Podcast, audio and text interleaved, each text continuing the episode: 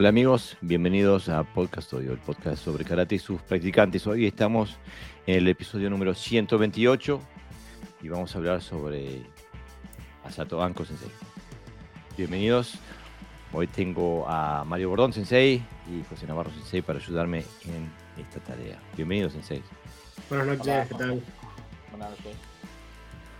Bueno, reverendo, reverendo programa tenemos hoy. Este, eh, Asato Anko es una, una personalidad del karate que no es tan nombrada, no la, no, eh, Funakoshi hace mucho por, por, darlo a conocer, pero es casi el único que dentro del karate eh, levanta la figura eh, de Asato, ¿no? Sí, bueno, eso puede ser debido a que, como hemos leído, no, no tenía alumnos, ¿no? Solamente Funakoshi, por un lado, aunque fue, parece ser un personaje muy, muy importante en el desarrollo del, de lo que llamamos el karate actual.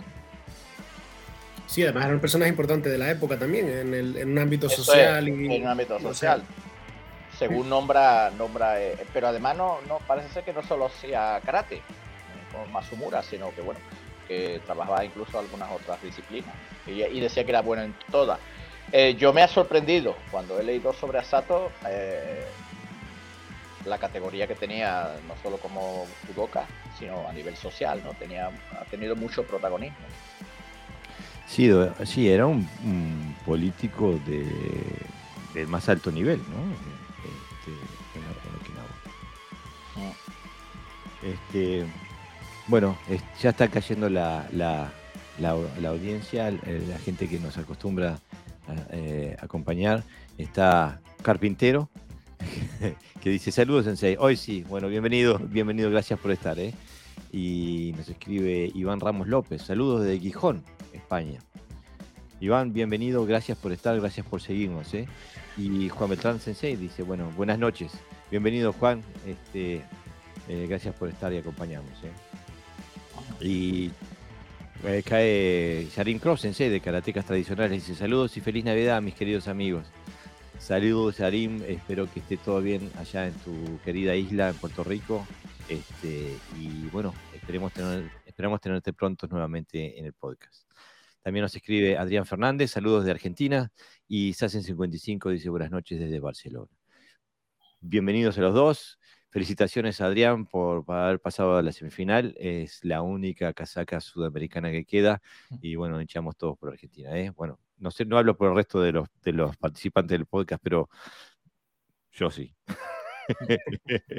este, eh, bueno, eh, volviendo al tema. Este, el, episodio de hoy lo basamos en, eh, en, el artículo, o sea, es un artículo que, que escribe Funakoshi Sensei, este, y que la, versión que tenemos aquí está basada en la traducción que hace eh, Patrick y Yuriko McCarthy, este, que son, bueno, Patrick McCarthy Sensei, eh, lo conocemos todos, este, y nuevamente desde su fantástico libro, La, leyenda del puño, eh, que trae este artículo, traducido por él, que fue publicado en su, en su momento en, en 1934, ¿no? Este, Em, y que, bueno, que como decíamos, eh, Funakoshi Sensei tenía una muy alta mm, opinión de, eh, de Asato Sensei y mm, cabe, cabe tener un poquito, jugar con la idea, ¿no? Porque si bien Itosu Sensei era eh, era el profesor, el maestro, el sensei de, de, Funakoshi, parece ser que principalmente era Sato el que estuvo a cargo de la formación de Funakoshi Sensei, la formación marcial. ¿no? Entonces, es, sería valioso explorar ¿no? qué influencia tiene el karate de hoy, de, de los alumnos de Funakoshi, si está es menos Itosu de lo que creíamos y es más Asato, ¿no? Mira, nos escribe Álvaro Núñez, dice, Os, saludos de Malvin, Montevideo. Vamos arriba, vamos arriba a Montevideo, mi ciudad natal, un compatriota. Bienvenido, ¿eh? eh Ramón Cruz Pico dice buenas noches, bienvenido Ramón. Eh, Santiago dice saludos desde Ciudad de la Costa, Uruguay, con gusto acompañados a ustedes que son unos genios. Gracias Santiago. Hoy no nombraste comida, así que no me haces, no me haces desear, no estás haciendo el, asadito ni la picada. Este, no me haces desear, gracias. ¿eh? Eh, y cayó también Marcelo Sensei, Hermosa, dice buenas tardes. Sensei Jorge, José y Sensei Mario. Este, un abrazo, Marcelo, gracias por estar ahí. ¿Eh? y Ramón Cruz Dopico dice saludos desde Galicia. Mirá, estamos, estamos llegando a, el mapa español está, creciendo. Saludos, Ramón. Este, y todavía no hay nadie, no hay nadie ni de Sevilla ni de las Islas Canarias. Que no sé qué está pasando. Estamos eh, Bien saludado todavía. No, a mí me dice, a mí me dicen que, que, nos escuchan. lo que pasa es que no son, parece que no son muchos de, escribir. Mira, Daniel Alvarado Sensei dice Alicante presente. Muy bien ahí, Daniel, muchas gracias. Eh. Del este al este. Tenemos el este, falta el oeste. La, Costa Blanca está presente. Este, bueno, eh, Pepe, ¿te animas a leer un poquito del artículo? Sí, sí. Así vamos comentando de a poco, ¿eh? Claro, empiezo por, la parte que se llama Días de Colegio, donde Funakoshi habla de, empieza a describir un poquito a, Asato. Y él comienza diciendo, mi profesor Asato Anko, o Anko Asato, tenía un rango honorable no muy diferente al de un damio inferior en la sociedad japonesa. A pesar de que su primer nombre es Anko, usa el seudónimo Rin Kakusai, que significa puro. Eh, cuando firmaba las composiciones literarias que escribía. Desde su juventud, Asato ha sido referido como un niño prodigio, porque se destacó tanto en las tradiciones de lucha como en los estudios literarios. En el momento en el que se abolió el reino Ryukyu, Asato se había convertido en un político bien conocido que ocupaba un rango o un cargo de ministro de Estado. O sea que es una persona que ha tenido, eh, bueno, nació ya en la élite eh, política económica de Okinawa y, bueno, siguió manteniendo esa posición y tuvo una posición de mucha influencia, ¿no? Este, esto va un poquito en oposición a lo que se piensa, ¿no? La creación del karate y de los maestros del karate, que, vino de rangos inferiores, ¿no? Parece ser que no. Aquí demuestra que, los grandes maestros de, la época estaban en posiciones sociales importantes. Y de hecho, yo, yo, recuerdo haber leído, no sé si era Funakoshi el que lo decía, que el karate era un arte marcial para gente sofisticada, como hablando de, de... Hay, gente que lo piensa como que habla de un, del punto de vista intelectual, pero mm, yo lo veo más como eso, como que son gente de rangos sociales altos y es evidente porque en aquella época una persona que está muerta de hambre y que solo se preocupa de trabajar para comer, no va a estar entrenando karate. o sea, no tiene tiempo para eso. Sí, aparte, uno, alguien ha visto, digo, un, un, campesino de aquellos años trabajar la tierra. Era, era buey la cosa y a mano. Eh, salir a entrenar eh, después de 10, 12 horas de eso eh, me parece bastante inhumano, ¿no? o sea que, no solo, sí, no solo eso, sino que eran iletrados, la mayoría. Claro. Y cuando vemos los escritos de estos maestros, evidentemente la cultura que tenían no era de la de un campesino de la época. Esta gente es ah, personas que tenían tiempo, que era un lujo en, en, aquel momento, y tenían la educación para poder transmitir este tipo de información. ¿no? Y bueno, y, en este artículo, eh, Funakoshi Sensei en varias ocasiones hace referencia al Bumbu Ryodo eh, como ejemplo a seguir, o, como Asato Sensei ejemplifica ese, ese principio de, la, de cultivar el, arte marcial y la parte cultural. ¿no? Este, Iván eh, Ramos nos escribe, dice, el karate Shotokan actual es 100% Itosu no puede ser más moderno, para mi desgracia, y espero que de más karatecas. No, pero este vamos a, vamos a encontrar matices en este que vamos a leer. ¿eh? Iván, eh, mira que... Eh, y sorpresa, vamos a tener sorpresas. Yo, yo estaba completamente de acuerdo contigo antes de leer esto. ahora estoy más matizado. Este, Santiago me dice, tomando mate, tranqui, viendo fútbol. Eh, avisa cuando vengas y te invito a almorzar. Bueno, eh, te tomo la palabra, Santiago. Eh, caigo ahí por febrero, este, llego el 11, me parece. Este, así que justo para el carnaval. así que bueno, nos tomamos un mate. Sharim Cross Sensei nos escribe y dice, súper interesante introducción. Estamos bien, bien pendientes a la evolución e información de este tema del podcast dojo. Gracias, eh, eh, Sensei. Este, eh, Marcelo dice, lamento decir que tengo problemas con mi conexión y no puedo dar ni escuchar nada. Bueno, Marcelo, Sensei, este, es una lástima, pero si no podés participar, bueno, mirate el video mañana o escuchate el, audio mañana también. Este, pero si podés, reenganchate que te extrañamos. ¿eh? Eh, vino Nicolás Conde, este, que desde Montevideo, Uruguay. Buenas tardes. Eh, Nicolás, gracias por estar. Eh. Este, bueno, seguimos, Pepe, ¿qué te parece? sí, claro. Dice, contemporáneo de Itosu, Anko Asato era algo más que un estimado colega. También eran amigos muy cercanos. Responsable de encabezar el movimiento que introdujo la tradición defensiva en el sistema escolar público. O sea, está hablando de que Asato fue el que el, digamos, la cabeza pensante.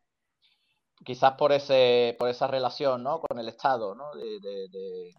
y, con, y con, lo, eh, con lo que buscaban ¿no? en, la sociedad moderna después de en, aquella época. Al final era, un hombre, era un hombre de Estado, era un político y tenía... Eh, al fin, eh, es una persona que está directamente relacionada con todo el cambio social y político de la época y evidentemente tenía una herramienta muy fuerte para, para, para, que eso penetrara en la sociedad, ¿no?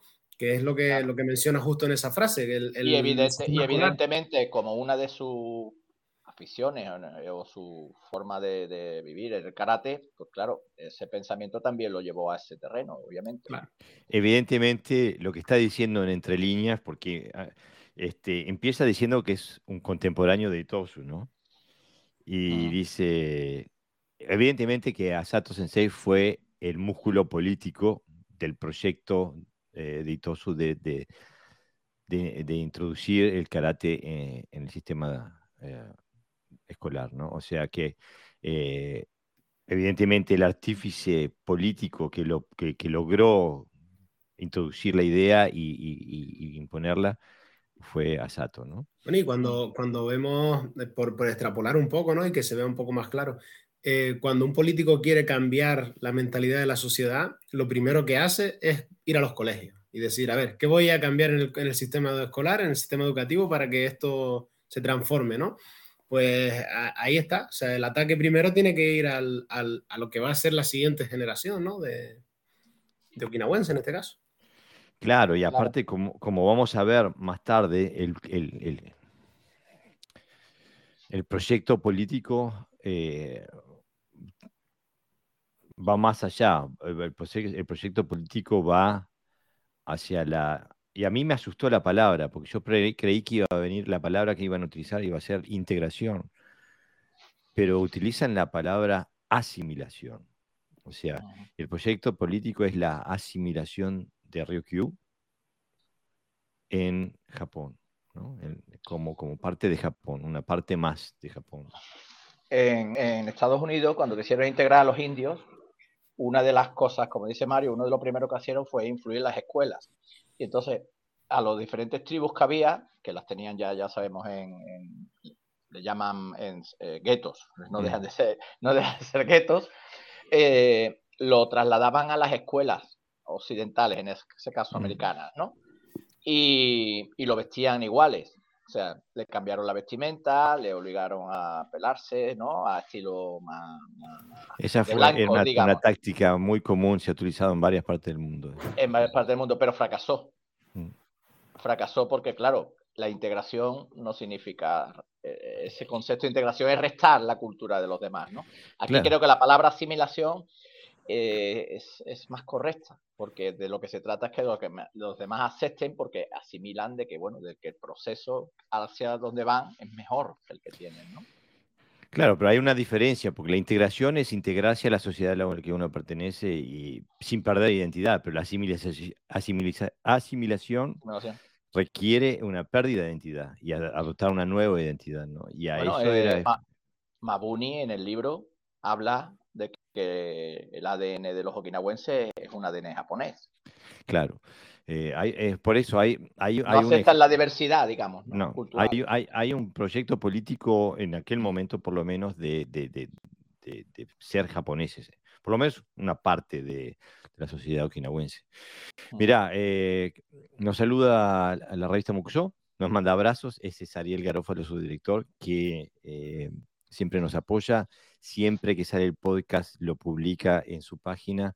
Este, así que recomiendo a la audiencia a visitar muxo.ar y visitar la revista. Aparte, la revista Muxo es patrizo, no, no puedo hablar. Patrocinadora, patrocinadora. Este, patrocinadora. Patrocinadora. que me lo estabas pegando. Exactamente. no sé qué viene en el agua en Dinamarca hoy. Este, este, eh, de, eh, bueno, voy a dar unas clases allá por Buenos Aires cuando vaya de visita y es Mocuso la que está ayudándome a organizar eh, el seminario que voy allá abajo. Así que los invito a, visitar mocuso.ar si quieren informarse, si quieren aprender y también los invito a, eh, si quieren divulgar información sobre su dojo, sus actividades, etcétera, contacten a Ariel Garófaro, su director, contacten la revista que les facilitará la forma de publicar sus, sus actividades. También nos escribe Mario FST desde Chile, dice saludos desde Chile, muchas gracias por tanta información. Gracias por estar, Mario, gracias eh, por eh, traer, eh, tener la bandera chilena hoy aquí en el podcast Toyo. Este, también nos escribe Martín Viera, dice buenas noches desde Gran Canaria, un saludo para todos y a disfrutar del debate. Te salvaron. Ahí lo, tenemos, la, representación. Nos vemos pronto, Martín, dentro de poquito. Falta la otra M, Mara, que hoy, hoy no está, este, pero debe. este, eh, y Nicolás Conde dice: igual que en la conquista americana, hubo poca integración y mucha asimilación a sangre y fuego. Sí, y bueno, nosotros también en Uruguay tenemos, eh, tenemos eh, antecedentes de ese tipo tenemos la gran, la famosa batalla de Sal si puedes, ya el nombre de la batalla eh, dice cómo terminó, este, y bueno, y eh, eh, Ariel Garófalo nos escribe, dice, te esperamos en Buenos Aires, ¿sí? Allá voy, el, el 18 me parece que, que quedé de ir, y el 27 también, así que, o el 26 quedé también ahí, que voy, voy los dos fines de semana. Este, y después dice, eh, eh, tradicionales, Yarim Sensei dice, la asimilación colonial es sacar la cultura, el idioma y la identidad, tal, cual se trató en el territorio de Puerto Rico. Pero con los ticos no pudieron, ¿eh? No pudieron con los ticos. Este, eh, la revista Mocuso escribe, compartiremos una masterclass presencial de Jorge Garibaldi Sensei. Bueno, este, están todos invitados. Este, Seguimos, ¿no? Seguimos, sí, seguimos. Y Tosu, todo esto lo dice Funakoshi, ¿eh? lo recordamos. Y Tosu tuvo un impacto tan enorme en el crecimiento y la dirección del karate que incluso los niños locales conocieron su reputación. De hecho, tanto Asato como Itosu fueron considerados como los hermanos Buchi y respetados como tales. O sea, era uña y carne. Los hermanos Buchi, los, hermanos guerreros, ¿no? Dice, juntos, Asato y Tosu habían estudiado diligentemente las artes marciales bajo la estricta tutela de Masumura Sokon, un defensor de los caminos chinos. La instrucción bajo este maestro siempre se realizaba temprano en la mañana antes de amanecer hasta que saliera el sol, sin cambios ni observación durante las vacaciones. Dice, en estos tiempos... Eh, para, un poquito ahí, Sensei, eh, porque esa traducción está hecha demasiado literalmente, en mi opinión. Sí, ¿no? Porque lo que, lo que en realidad quieren decir que Matsumura Sokon era un, alguien que, que, acompañaba las, formas chinas, o sea, o sea las, tradiciones chinas, ¿no? Este, y después lo que dice ahí es que el entrenamiento se hacía durante la temprana la madrugada hasta el amanecer sin cambio, sin observar las, los, los, feriados. Sí, exactamente, sí. que hubiera, no se paraba nunca, digamos. Exactamente. Dale, Sensei. Sí, dice, eh, en, tiempos, eh, en estos tiempos Asato Sensei también estudiaba en la Escuela Nacional, donde no tenía pares, o sea, donde no tenía rival, ¿no? Particularmente en el estudio de los clásicos chinos. Asato era un estudiante de honor y recibió una beca financiera que ascendía a más de su matrícula. O sea que la beca e-, era tan, tan, mirá, ahí cayó Mara, Mario. Dice, buenas noches desde Canarias. Eh, bienvenida, Mara, te extrañábamos porque faltaba la, quinta M, ¿eh? Este, ahora, ahora están eh, todas las M de Canarias. Bienvenida. Nos vemos pronto, Mara. Saludos. Este, sí, y o sea, él era tan ejemplar en, como estudiante en, la, escuela que le dieron una beca que era superior a lo que costaba ir a la escuela, ¿no?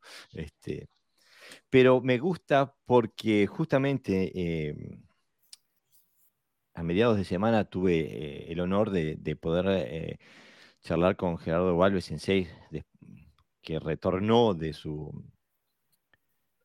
eh, de su Gayuku en Argentina, que fue un gran éxito, estuvo muy interesante la charla y hablamos bueno, con el estilo eh, del corazón en la mano que tiene Gerardo Sensei, que él dice lo que, exactamente lo que, lo que siente, lo que piensa.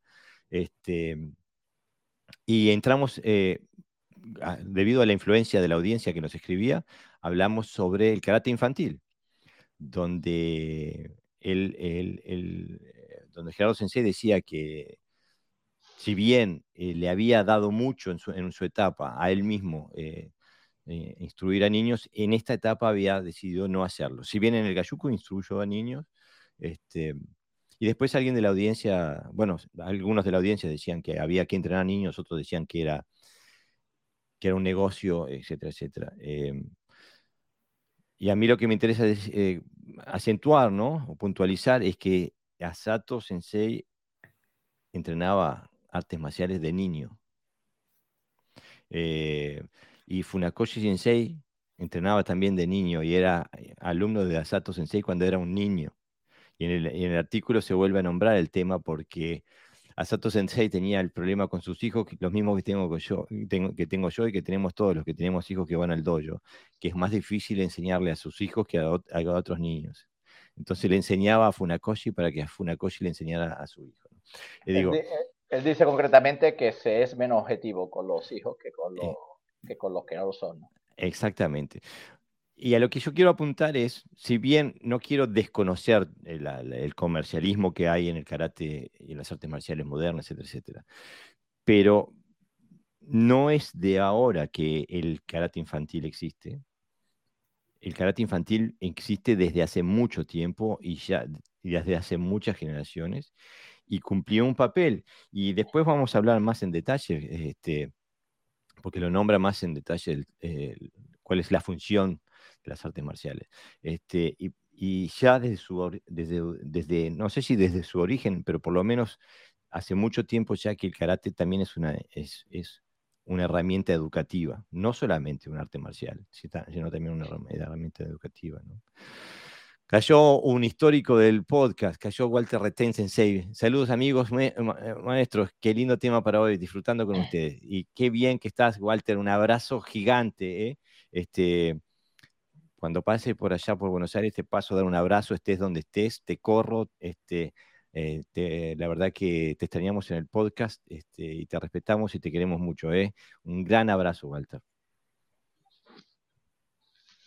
Este, bueno, ¿seguimos? Ah, sí, un pequeño detalle. Me, llama la atención, de forma favorable, claro, que, que, Funakoshi, cada vez que habla del aspecto marcial de Tosu, de, perdón, de Asato, inmediatamente también habla de sus cualidades literarias, ¿no? Sus cualidades culturales. O sea, tendría que ser una persona con mucha, con mucha eh, información y con muchas maneras de transmitirla, ¿no? Con buenas formas a la hora de transmitirlo. Porque él destaca eso como una característica principal, ¿no? Cuando está hablando de un maestro de karate, de su maestro de karate.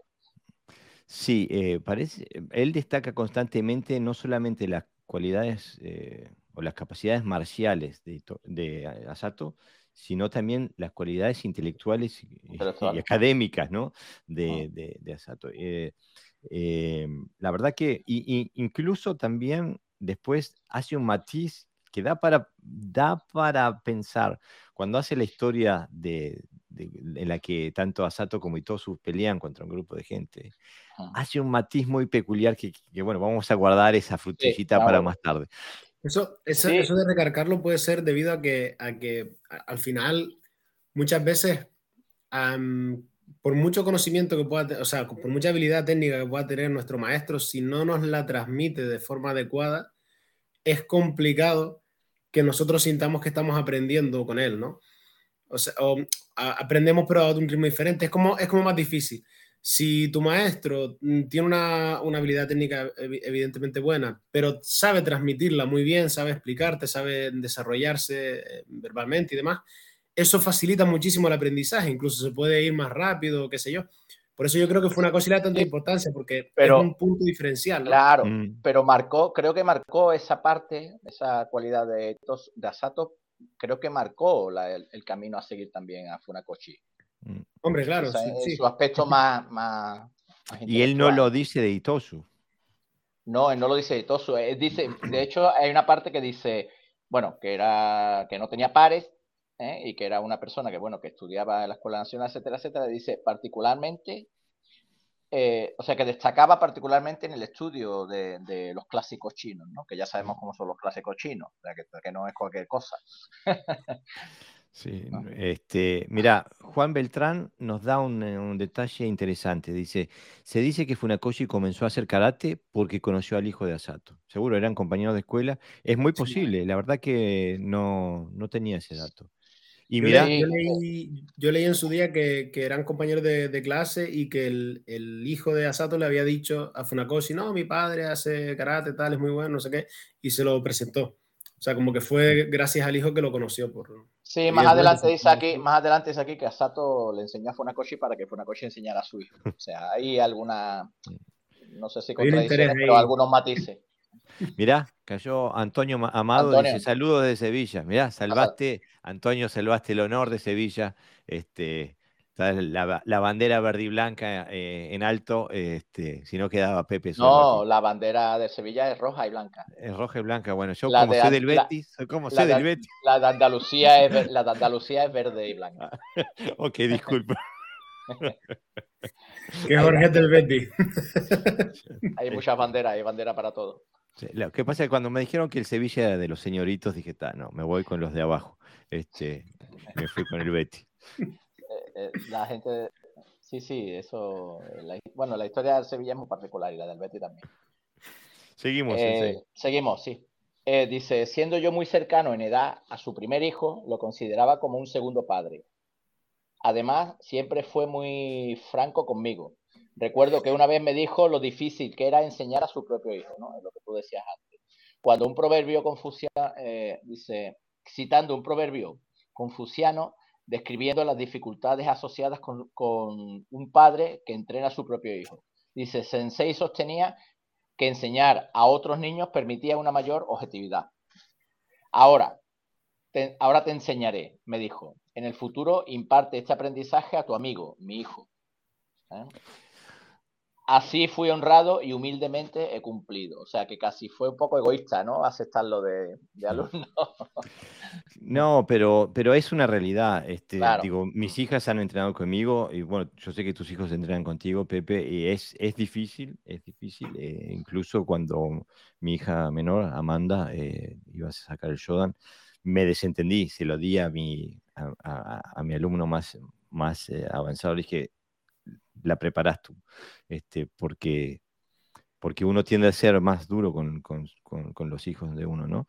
Este, hay, que, hay que desentender el camino, el camino de uno es de uno y el de los hijos es de los hijos y cada uno elige su camino y hace lo mejor que puede dentro de esos márgenes, pero emocionalmente a veces puede ser complicado.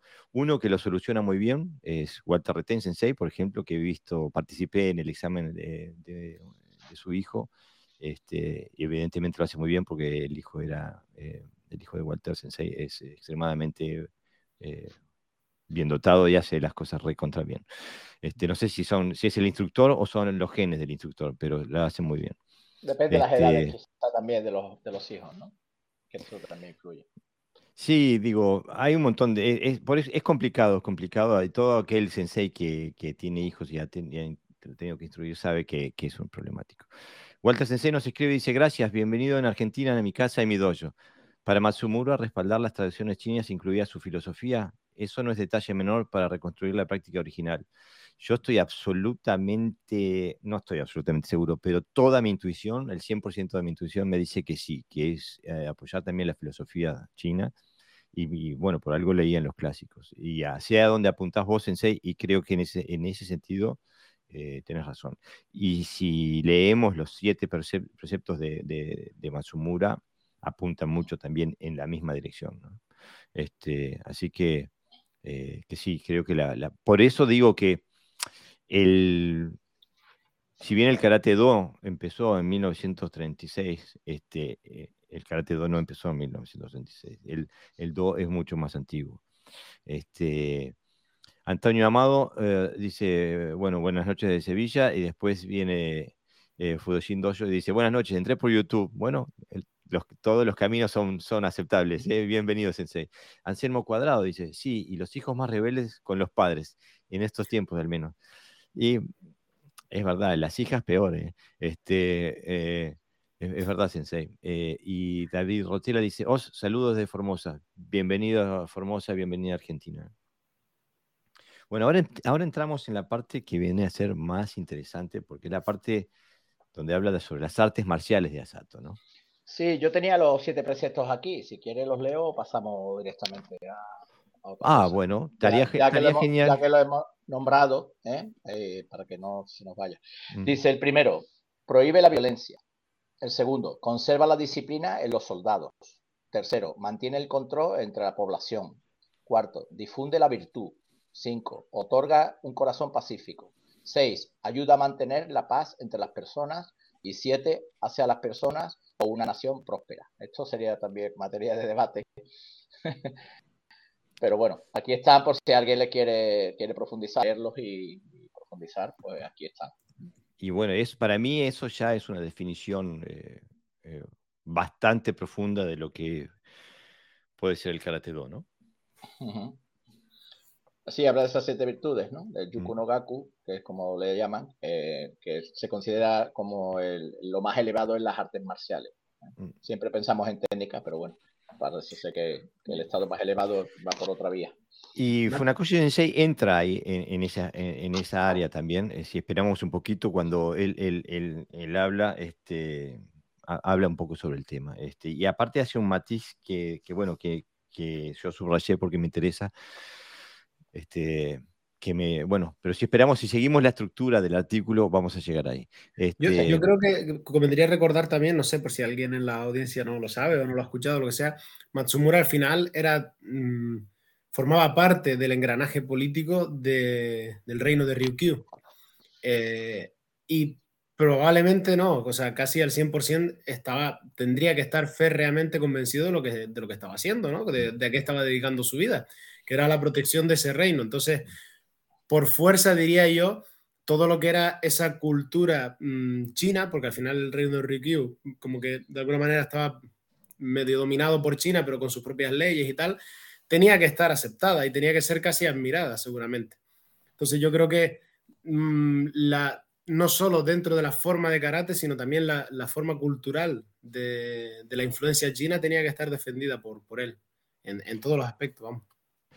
Eh, eso es evidente, aparte digo, creo que la historia lo demostró que cuando empezó, a haber una disputa entre las esferas de influencia japonesa o china sobre Okinawa, se fracturó también la sociedad okinawense y se, dividieron en bandos, ¿no? Se polarizó la sociedad okinawense y una, parte apoyaba la parte china otra parte la japonesa. Pero antes es que la, gente, la gente mayor seguramente tendría más influencia de, lo, de China, mientras que la gente más, más joven la, la, influencia que le llegaba era más japonesa, porque bueno, habían sido invadidos y ya sabemos que los chinos, la cultura que intentaban, o sea, los japoneses, la, cultura que intentaban imponer en Okinawa es que como que China no existía prácticamente, ¿no? Sí, claro, aparte Funakoshi hace referencia a la, a la guerra sino-japonesa, en el 1894-95, y hace referencia a que tras la derrota china, la influencia de Japón y la popularidad del proyecto político de Japón en Okinawa creció, y que por lo tanto la, carrera política de Asato también agarró viento en popa, ¿no? Este, pero bueno, de eso hablamos más tarde, siguiendo la, estructura del, artículo. Pero antes de seguir, eh, nos escribe nos describe Carlos José Cisnero que dice, buenas tardes desde Argentina. Yo tengo mi respuesta propia, pero les pregunto por qué en Okinawa se dice hai y en, en otros os, ya que la mayoría de los estilos de maestros okinawenses. Eh, creo que la gran diferencia es que los estilos eh, okinawenses no dicen os, ¿no? Este, dicen hai, y el, el tema viene que os es un, anacronismo japonés que se crea eh, bueno, eh, si querés escuchar sobre las raíces de, del, término, te, ah, te sugiero que escuches el podcast que, de Dojo Apuntes que salió la semana pasada, justamente sobre el término os. Eh, pero es algo que surge en Japón y no surge en Okinawa. O sea que los maestros okinawenses no lo usan porque no es un término que haya salido en Okinawa y se ha utilizado en Okinawa. surge después de la modernidad en Japón, ¿no? Este, nos saluda Iván Cuesta, que dice hola a todos, un saludo. Bienvenido Iván Sensei, gracias por estar. Eh, este, y mm, Daniel Alvarado Sensei tiene eh, viene con un detalle que la verdad eh, no había pensado. Dice, no se puede decir Uchinachu sin, sin decir China. seguro, Uchinaguchi es el, es el okinawense. apunta a una, a una gran influencia China, ¿no? Antonio, Amado dice, Os, creo que es una abreviatura de Onegaishimasu, señal de respeto y favor que se hace una persona. Sí, eso decía Gerardo. Mm. Había diferentes, había como tres, tres, tres, teorías. No hay una, no hay una, una respuesta 100% segura, pero hay tres teorías que... y, una, y una es la que dice Antonio, que es una abreviatura de Onegaishimasu. Bueno, pasamos a las artes marciales de Asato. Sí. Dice, durante la juventud de mi maestro, pocos entusiastas de las artes marciales podrían pagar el equipo de entrenamiento suplementario, que comúnmente se asocia con la práctica en estos días. Sin embargo, Asato era una excepción y era porque pertenecía a una familia de riqueza y posición que podía permitirse tales cosas. De hecho, su casa prácticamente parecía una gran instalación de entrenamiento. Tanto el maquiguara de pie como el de colgante, parecía eh, el de colgante, que era un equipo de entrenamiento de impacto, supongo una especie de sacos o algo así, ¿no? Mm. Eh, estaban ubicados en varias habitaciones de la residencia de Asato, junto con otros equipos de entrenamiento, que incluían garrotes de madera y espadas de varias configuraciones. Un, un hombre de madera, ¿no? O sea, lo que se llama nosotros muñeco de madera. Un poste con brazos de madera que a veces lo asociaban con el kung fu chino pesas de piedra, bolas de hierro para el desarrollo de la fuerza del agarre, escudos y machete, nunchaku, sais e incluso un caballo de madera para la práctica del montaje y la observación eh, del tiro con arco. Del tiro con arco. Dice el maestro Asato había creado un ambiente de vida donde podía entrenar en cualquier momento y cualquier lugar que quisiera. Y aquí ya estamos empezando a entrar en un tema que que me interesa porque eh, ya no me acuerdo en el episodio número qué, hace como un año hablamos sobre la, la, el ser multidisciplinar, siendo como karateca ser multidisciplinar. Y acá vemos uno de una de las raíces eh, técnicas del karate, eh, Asato, que evidentemente se, denota en, el equipamiento con el, del que se rodeaba que su entrenamiento era muy diverso y, ah, estaba enfocado en muchas áreas, no solamente las físicas, ¿no? sino también las técnicas y, en, desde el punto de vista técnico en diferentes áreas. ¿no? este, incluso después eh, Funakoshi escribe más sobre las predilecciones técnicas de, Asato y va más profundo todavía. Este, creo que tenemos que seguir leyendo un poquito y vamos a, profundizar en esta discusión. A mí, a mí me llama también la atención la diferencia entre el dojo de Asato con respecto a lo que tenemos ¿no? por, aquella época. ¿no? Eran mm. dojos muy humildes, las, en casas, casi en sus casas, ¿no? y como él había, tenía ese equipo tan sofisticado.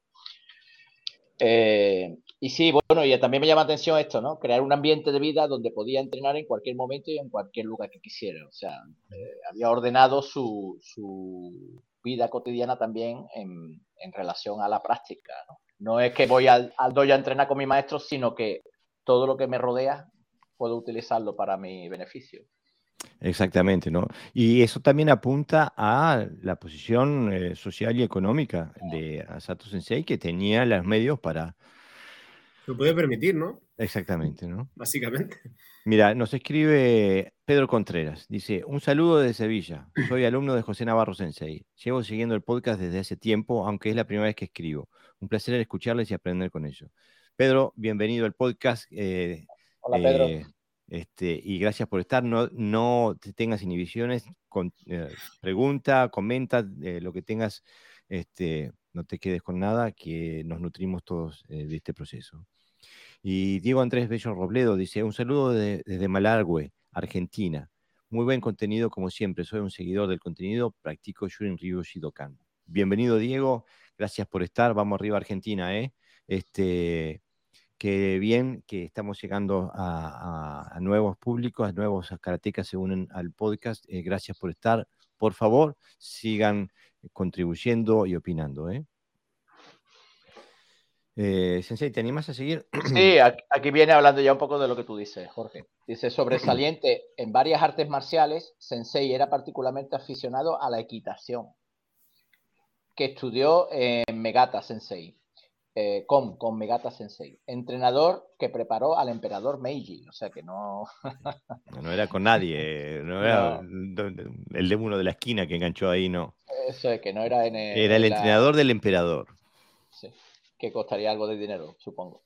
Dice, Sensei aparentemente decidió seguir la tutela de Megata, porque su estilo de vida era el estilo de moda que estaba introduciendo desde, desde el oeste. Supongo que se, se refiere a Japón, ¿no? No, yo creo que se refiere, from the west, dice en, inglés. ah, from the west. se refiere, se refiere a Estados Unidos, ¿no? O sea, exactamente, se refiere al, mundo europeo y a Estados Unidos. A Occidente, ¿no? Digamos. Occidente, exactamente. O sea que eh, Asato, eh, uno de los padres del karate, era, eh, estaba fuertemente influenciado por un arte ecuestre del occidente. ¿no? Supongo que por su, posición política tuvo que tratar seguramente con, todo el mundo y entre ellos por los occidentales, obviamente. Mm, vale. Eh, a ver, vale. Lo que realmente atraía a un incondicional como Asato, es decir, que aquí lo dice, ¿no? Que me encantaba esa parte también. El maestro Asato observó por primera vez a Megata dando una lesión a unos pocos estudiantes en los terrenos junto a la puerta del emperador Hirakawa. El señor Megata observó que Asato quería probar la nueva silla, pero vio que esta era demasiado modesto, él era demasiado modesto para preguntar, por lo que el entrenador le preguntó en su lugar, con un poco de persuasión. Sensei finalmente aceptó y fue aplaudido por Megata por su brillante actuación y comando sobre la rienda. no monta como yo, ¿no? O sea que... lee, lo último, porque está, está, este, está, interesante el comentario que hace una cosa ahí. ¿Te refieres a eh, lo que aceptó? no, dice, pienso que Asato eh, es un, era un, ejemplo perfecto de la expresión, una, una persona que excede en, una cosa es excelente en todo. No sé si está en la traducción que tenés vos. No. Ok, pero hace un, es, el comentario final de Funakoshi. Que ahí también deja, deja ver un poco esa, em, esa parte ideológica, entre comillas, dentro del karate de Funakoshi, ¿no? Cuando se. que quizá también se pudo malinterpretar, no lo sé, ese, ese enfoque tanto en la, en la perfección de uno mismo, en cómo. O sea, esto está muy relacionado con el do, pero también con, con, ese, con esa especie de obsesión por hacer la, el movimiento perfecto, por hacer las cosas tal cual, ¿no? Porque entra dentro de, de la idea de que a más excelente sea yo en lo que estoy haciendo, ya después puedo Claro, él, habla, él habla de que él habla de que Asato prácticamente era como su, había sido como su padre. Mm. Entonces supongo que había algo más que una influencia puramente o sea, observable, que también había los sentimientos por medio, ¿no? Entonces seguramente sería un ejemplo a seguir. Pero en este texto hay, hay un matiz que no quiero que lo, que lo pierdan, que se les pase por arriba, porque, porque lo que Megata le dice a, eh, a, Sato. Eh, o sea, porque Megata le dice, ve, reconoce que Asato Sensei quería probar la, la, nueva silla, sí. La nueva silla. Se refiere a que evidentemente a, que la montadura japonesa difiere de la, de la occidental y que los japoneses o los okinawenses no estaban acostumbrados a cabalgar con esa montadura, ¿no? Con el, con el ensillado, no sé ni cómo se le llama, eh, se, le dice el ensillado o la silla que se le pone arriba de la montura. ¿no? Montura, la silla. O sea que aquí, aquí hay el, matiz, no es que, que, montar a caballo fuera nuevo para Sato, era, lo nuevo era hacerlo con eh, el, ensillado occidental, ¿no? Sí. Este, eh, o sea que aquí hay también un matiz que dice, mm, apunta a, la personalidad y a la predilección eh, política histórica del momento que tenía Sato, ¿no? Este, o sea que estaba orientado hacia lo que venía de Tokio, ¿no? Estaba, entrenando, estaba, haciendo, estaba entrenando con el entrenador del, emperador, el emperador y estaba eh, haciendo el mismo tipo de, entrenamiento que hacía con eh, el, emperador de Tokio, ¿no? O sea que está eh, fijamente eh, enfocado en lo que viene de Tokio, ¿no? ¿Te animas a seguir, Sensei? Sí. Sensei también amaba, amaba el tiro con arco y estudió dirigentemente, diligentemente. diligentemente con el maestro Sekiguchi. Y al igual que su maestro, Masumura Soko, antes que él, también Asato estudió la esgrima Jigen Ryu, directamente bajo el destacado instructor japonés Ishuin y eh, Hashishiro. O sea, dos artes totalmente japonesas, tanto el tiro con arco como, como el Jigen Ryu de Kenjutsu, ¿no? Exactamente. Eh, y y aparte seguí, seguí que, dice algo que es más problemático todavía para... Sí, sí, sin embargo, entre todas las disciplinas combativas, fue la habilidad con la espada de Jigen Ryu lo que más favoreció al sensei. No, lo que no, no, no, no eso es, me parece que ese texto está, eh, eh, está traducido ah. directamente.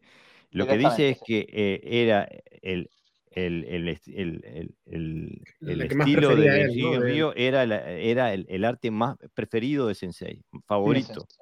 El favorito, sí. Mm. Sí. Recuerdo que siempre que Sensei se emocionaba, solía decirme, estoy listo para competir con cualquier momento eh, si el oponente es serio. En mi opinión, Sensei no tenía parangón en, en el karate, pero a juzgar por su preocupación por la Jigen Ryu, su habilidad con la espada era su verdadera pasión. Sí, de hecho habla, habla de, en el texto de, en inglés por lo menos pone, habla de obsesión, ¿no? De, Exactamente. Habla de, que estaba loco con el, con el tema de, del o sea que era sin igual en el karate, pero su pasión no era el karate, era la espada. Eh, Me recuerda algo. De hecho, de hecho el, De hecho, el, karate moderno, ¿no? Mucha gente siempre lo dice, bueno, sí, pero es que se, parece se han incorporado muchos términos del, del, yaido y del kenjutsu, de, los artes de espada, y entonces, claro, pues como no ya tenemos espadas, no es lo mismo y tal. Pues claro, la, la gran influencia pudo venir desde ahí, ¿no? De, de una persona tan apasionada como, como este hombre. Claro, si tanto Matsumura, el padre eh, el progenitor de lo que llegó a ser karate, era un, fanático del Jigen Ryu, así como Asato este, no podemos descartar que las, que las, que las influencias japonesas en el karate vengan, sean eh, anteriores a, toda la odisea que, que, empezó con, el traslado de Funakoshi a Japón y, y Mabun y todo, todo, todo ese. Al final los hechos históricos importantes no, no, surgen en un momento, o sea, se gestan desde muy atrás, ¿no? Exactamente. Es como la gente que dice, no, la Segunda Guerra Mundial empieza cuando termina la Primera, porque ese, ese tratado de paz es como un germen que luego va llevando a, a, la historia a un curso diferente, ¿no? Entonces, esto de, esto de que el karate en el 36 hace así, ¡pum!, cambia y todo es, venga, me pongo karate y soy todo japonés, tal. O sea, no.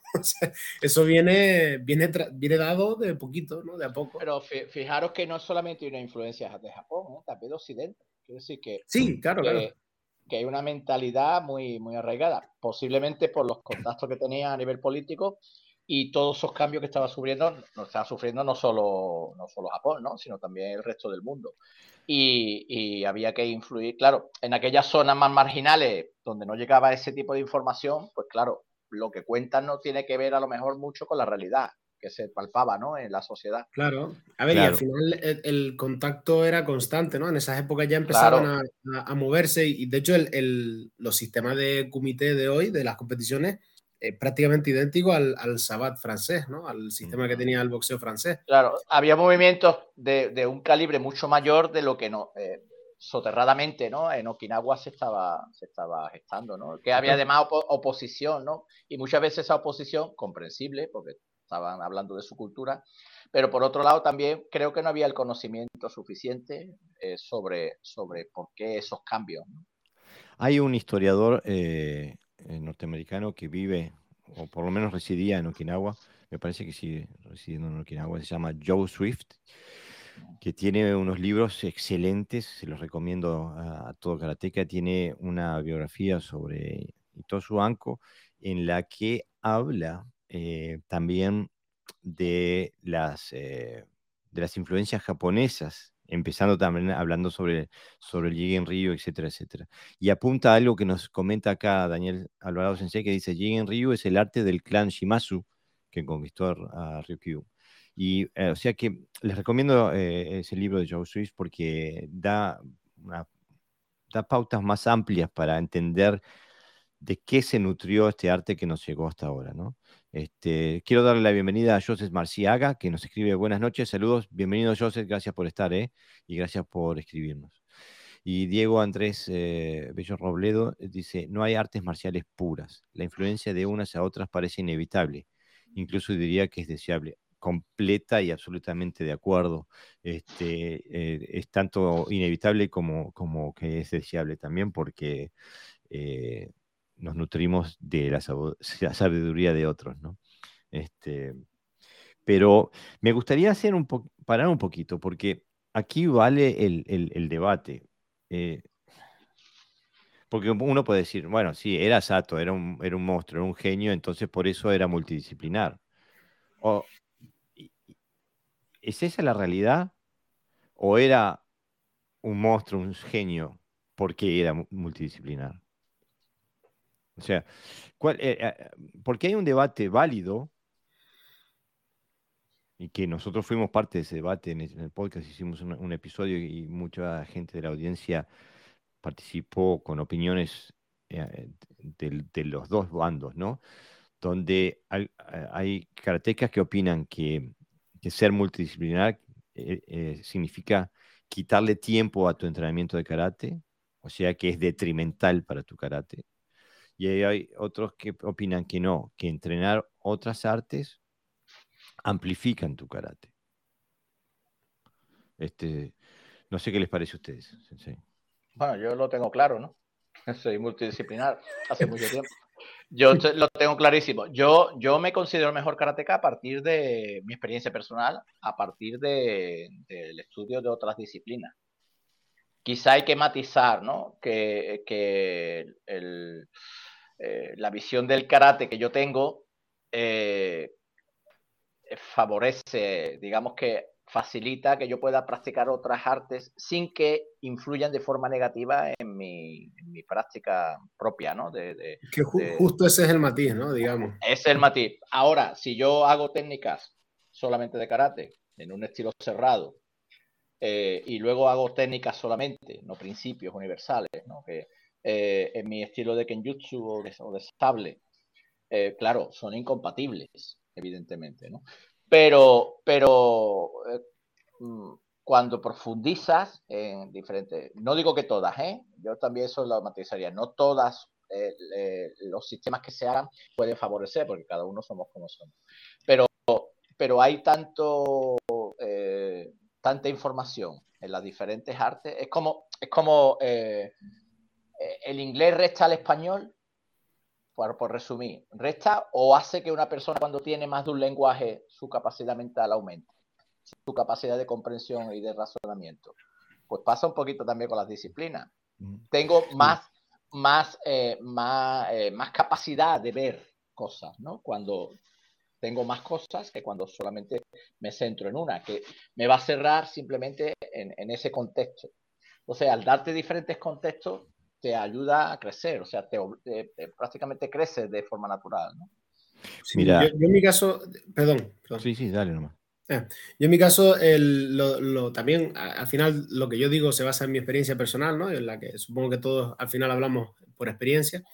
Em, yo creo que hay, hay varios puntos, ¿no? También volver, para tú, primero habría que decir que para tú volverte un genio en algo, lo primero que tienes que estar es obsesionado con ese algo. Sea, tiene que ser tu vida día y noche siempre, porque si no, no vas a ser un genio, vas a ser alguien con mucha habilidad o lo que sea, ¿no? Entonces, este señor evidentemente estaba obsesionado, tenía la casa llena de cosas de karate, o sea, mm, todo el día solo pensaba, bueno, de karate y de, sus demás disciplinas, ¿no? Todo el día pensaba en eso y, era, lo, era lo que dedicaba su vida. Por eso supongo que, que habría adquirido tal nivel.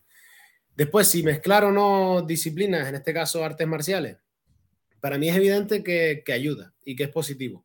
Sobre todo, apuntando al matiz que decía eh, José, que eh, sobre todo si lo hacemos con el objetivo, con un objetivo abierto de principios universales y, de, y, de, y apuntan a lo mismo, ¿no? Yo pongo el ejemplo de, de, la cocina, o sea, los mejores cocineros del mundo hoy, ninguno hace solo tortilla de patata mm. eh, y es español, por ejemplo, sino eh, hacen fusiones, o sea, aprenden algo en Tailandia, una técnica de Estados Unidos y una crema que se hace en Francia. Lo mezclan todos en un platazo y se llevan la estrella Michelin, ¿no? Pues básicamente así es como funciona. La, la, cocina ha evolucionado por eso, porque ha sabido fusionar los conocimientos de distintas regiones.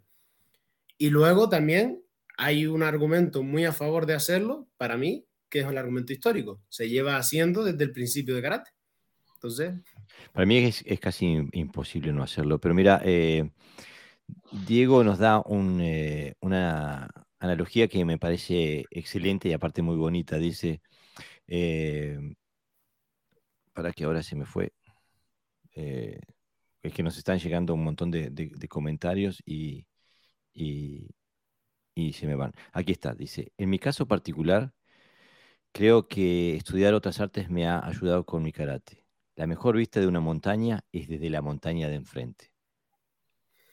Este, eh, me encantó esa forma de, ponerle palabras. ¿eh? Antonio, Antonio nos dice, en mi opinión, se deben incluir otras disciplinas una vez que se tenga un cierto dominio de la tuya.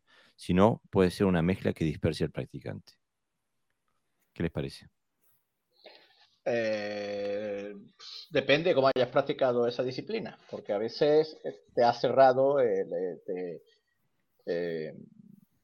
cuando practicas otra disciplina te das cuenta de que no has ido por el camino adecuado. Quiero decir, el dominio, evidentemente, mm, yo, yo empecé a practicar más pronto y, para a mí me ha ayudado en mi proceso de comprensión del karate me ha ayudado. Sí, también, también por ejemplo... Y, mis alumnos, perdón, mis alumnos también empezaba. Eh, Antonio y yo nos conocemos hace muchos años y, somos de la misma escuela, y somos de la misma escuela. Y entonces, eh, sí es un mantra que se repite, ¿no? Eh, normalmente, cuando ya eres cinturón negro, entonces puedes practicar otras disciplinas. Mi experiencia con mis alumnos es que si empiezas prontito con las armas, mm, quiero decir, no, no es un obstáculo. Eh, no, hace falta ser cinturón negro, lo que hace falta es practicar mucho. Sí, bueno, en Okinawa, por ejemplo, el tema de las armas se hace prácticamente en paralelo, ¿no? Los dos, las dos disciplinas. Habla, hablamos de armas, pero hay otras disciplinas que no son con armas que son igual de válidas. Entonces. Eh, claro, yo, yo, lo que apunto es si al final tú lo que practicas es un. O sea, si tu objetivo cuando practicas karate es desarrollar un sistema de. un arte marcial, un sistema de combate que te sea útil para la defensa personal y, demás.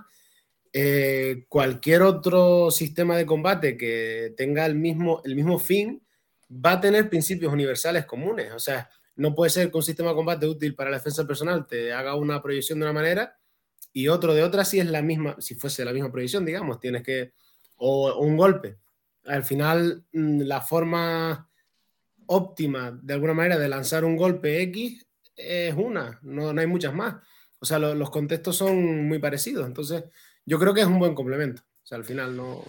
Sí, yo pienso también que es un buen complemento, incluso porque debido al desarrollo histórico del karate, hemos agarrado algunos vicios que detrimentan la efectividad. Eh, eh, y, contrastándolos con otros sistemas que, trabajen a, impacto pleno, por ejemplo, contacto pleno, etc., ahí podemos eh, sacarnos de encima esos vicios. ¿no?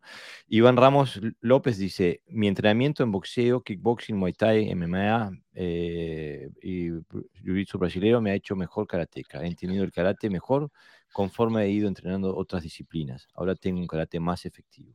Ah, justamente a eso nos, eh, referíamos, ¿no? Creo que es algo que mucha gente ha, ha tenido, experimentado el mismo efecto. Juan Beltrán dice, a mí personalmente conocer otras disciplinas me ha ayudado mucho más que perjudicado. Muy bien, viste, estamos en, más o menos todo, el mismo tiene, todo el mundo tiene las mismas experiencias.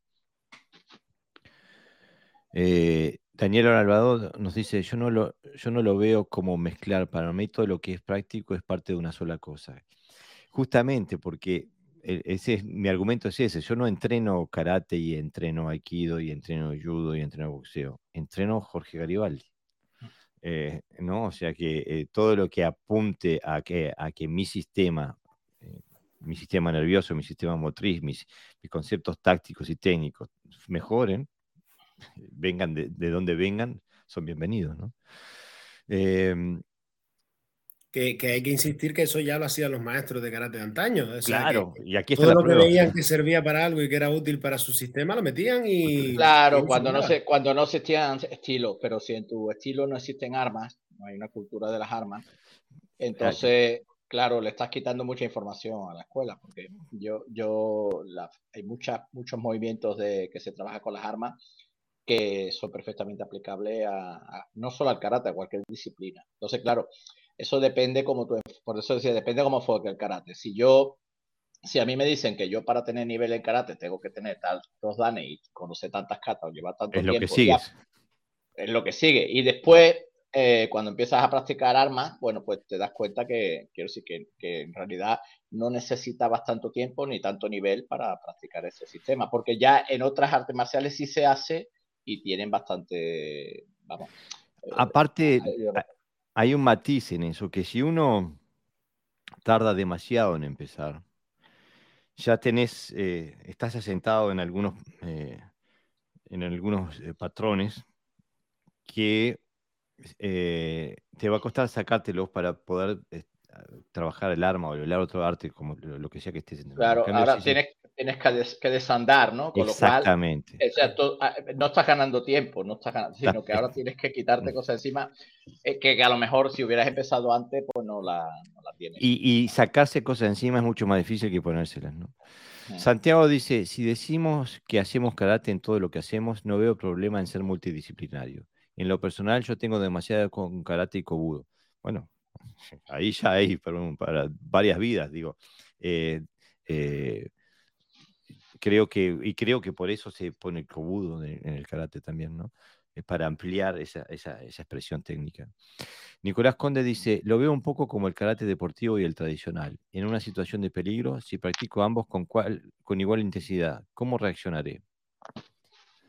Y el problema es que, como decíamos, uno no entrena un sistema, entrena a una persona, ¿no? Entonces, aquello que, que esté más eh, internalizado va a ser lo que va, lo que va a salir a flor, de piel. Creo que sí puede servir para enriquecer el carácter propio cuando se tiene ya un cierto dominio de las bases.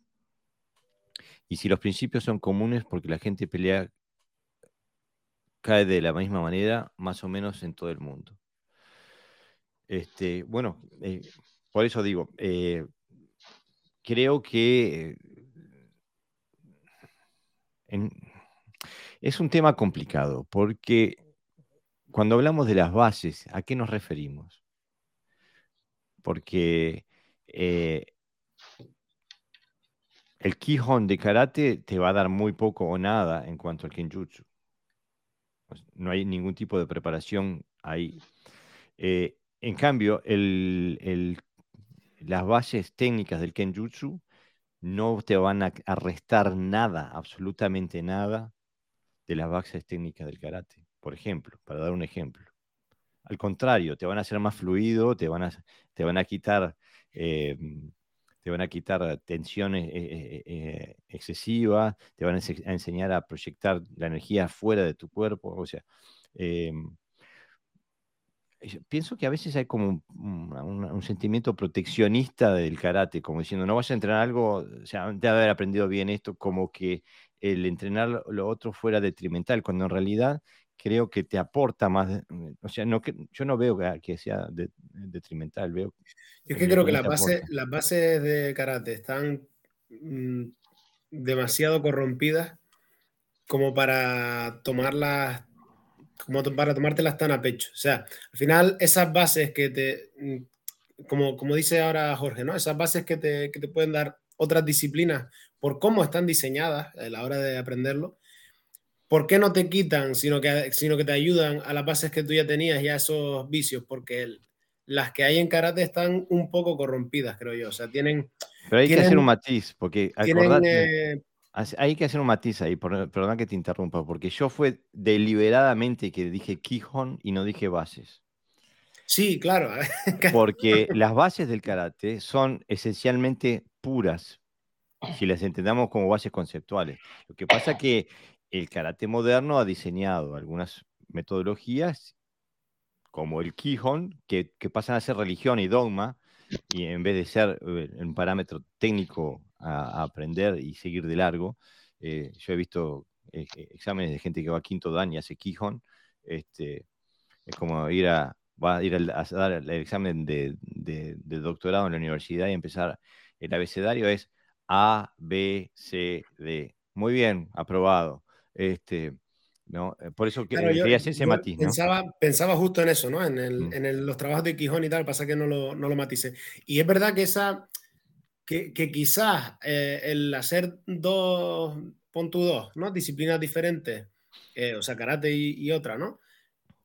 Te puede ayudar a, entender mejor o a, empezar a practicar mejor esa base técnica de, de Quijón porque coges los principios del otro lado, ¿no? Mira, todos los alumnos, todos mis alumnos que practican armas, que hacen a la vez karate, son mejores karatecas que los alumnos que solo practican karate. O sea, con eso te lo digo todo. Mm. Y además date cuenta que lo que dice aquí eh, Funakoshi sobre Asato, que fue responsable de introducir la tradición defensiva en el sistema, esto no es que hable solamente del karate en Centenachi. Está hablando también que condiciona también el sistema de ataques. Porque si yo tengo que defender de una manera, es porque me atacan de determinada manera. ¿Entiendes? y, y eso condiciona el movimiento, condiciona el entrenamiento, condiciona las bases estructurales de movimiento, etc. Mientras que en el caso del Kenjutsu es funcional. O sea, o cortas o no cortas. Ahí no hay dilema. O sabes cortar o no sabes cortar. O sabes pinchar o no sabes pinchar, ¿no? Y más tarde vamos a entrar en el tema del karate Incente Nashi cuando da el ejemplo de Itosu y Asato peleando contra 20, 30 eh, jóvenes. Pero eh, Ricardo Rodríguez nos escribe y dice, buenas noches desde Zaragoza. Cuando eres joven, bueno, bienvenido eh, Ricardo, gracias por estar ahí. Zaragoza, me parece que es la primera vez que tenemos a alguien de Zaragoza. Bienvenido y gracias por animarte a escribirnos. nos nutre mucho que la audiencia nos escriba y nos comente. Dice, cuando eres joven siempre tienes dudas. Cuando llegó el Full Contact a España nos parecía lo más. Luego llegó el ninjutsu, ahora el Krav Maga. siempre nos mantuvimos firmes. Profundiza, no abarques, pero absorbe lo que es útil. Frase del gran Bruce Lee. Este, y, eso apunta también eh, un poco a la, filosofía que, de la cual hablaba Gerardo Valves Sensei la semana pasada. Eh, creo que es un equilibrio a, dar, no, o sea, eh, no, no, no, vale de nada estudiar karate, jiu-jitsu, maga, boxeo, eh, eh, MMA, todo a la vez, ¿no? pero creo que, que, nutre al karate tener influencias externas. Eso, bueno, si no, un, un, histórico como, como Asato Sensei no lo, no lo haría, ¿no? Este, también nos escribe Diego Andrés Bello Robledo nuevamente, dice, yo empecé a practicar judo y jiu-jitsu eh, muy espaciado y ahí vi que algunos movimientos eran muy similares a los del kata. Justamente a eso nos referimos con lo bueno de estudiar las otras artes. Pensaba para mis adentros, esto está, en, esto está inerte en el, en el kata y así veía aplicaciones que no podía ver antes por falta de contexto justamente eh, entrenar, por ejemplo, judo o jiu-jitsu te abre la cabeza en cuanto a lo que estás viendo en el kata, porque la transmisión, no porque, no porque falte eso en el karate, sino que por las metodologías de transmisión del karate moderno, que se enfocan nada más que en la parte percusiva del karate, no tenemos la oportunidad de vivir estas cosas. Nos falta un contexto técnico para ver estas cosas. Pero en el momento que, ves, que recibís ese contexto técnico, se te abre, se te abre el kata de, otra forma. ¿no? Eh, Iván Ramos dice, actualmente existe la cultura de no te salgas de la línea en el karate. Los antiguos maestros implementaban nuevas técnicas si eran efectivas. De igual si eran tailandesas, chinas, justamente, si servía era karate, punto. ¿No? Este, eh, y ahora dice Diego, ahora me generaron la necesidad de hacer armas. ¿Recomiendan Kobudo o algún otro? Bueno, ahí... Eh, yo, personalmente me, gusta el Kobudo mucho, pero no sé, yo creo que eso ya más de personalidad, ¿no? O sea, según... Yo, a lo mejor ponerte a disparar una pistola no te va a ayudar mucho, pero no, para, para, el karate no. Este, pero yo pienso, y creo que Pepe también, Pepe Sensei capaz que está en la misma onda. Yo pienso que el arma más accesible para el karateca es el, el bo. sí, yo también estoy de acuerdo en eso. Este, es, y Además es, un buen arma para empezar también a, e, muerte del mundillo, ¿no? Está, está, muy bien. Y el arma más avanzada, sin lugar a dudas, eh, bueno, de las que he probado por lo menos, es, es, es, el sable. No sé qué decís vos, Pepe, que sos experto en las dos. Sí, eh, yo, yo, creo que el karateca debe de practicar el bo, eh, o sea, como su arma primera. Y luego, si quiere adentrarse, eso es para que cambie su concepto del movimiento. Mm. Su, concepto de lo que son las bases del movimiento tan rígidos, ¿no? Que a veces hacemos en nuestras escuelas, en nuestros estilos. Y, y si quiere adentrarse en el mundo de la táctica, en el mundo de la funcionalidad, sable, el boquen. Sí, ¿no? Como los elementos principales. Yo son los que hago y, y, hasta ahora no se me ha repetido mucho. Quiero decir que, lo que ocurre es que eh, entender que hay muchas escuelas y muchas formas de entender el, sable. Entonces, las armas hoy día sufren del mismo mal que sufre el karate. Hay estilos, hay formas de interpretarlas y hay formas de trabajar de forma de manera funcional y o se trabaja los kata igual de cerrados que, a veces los katas de karate cuando no se ha profundizado. Pero bueno, si no se hace, no lo sabe, quiero decir, habrá que probar, y si no, pues...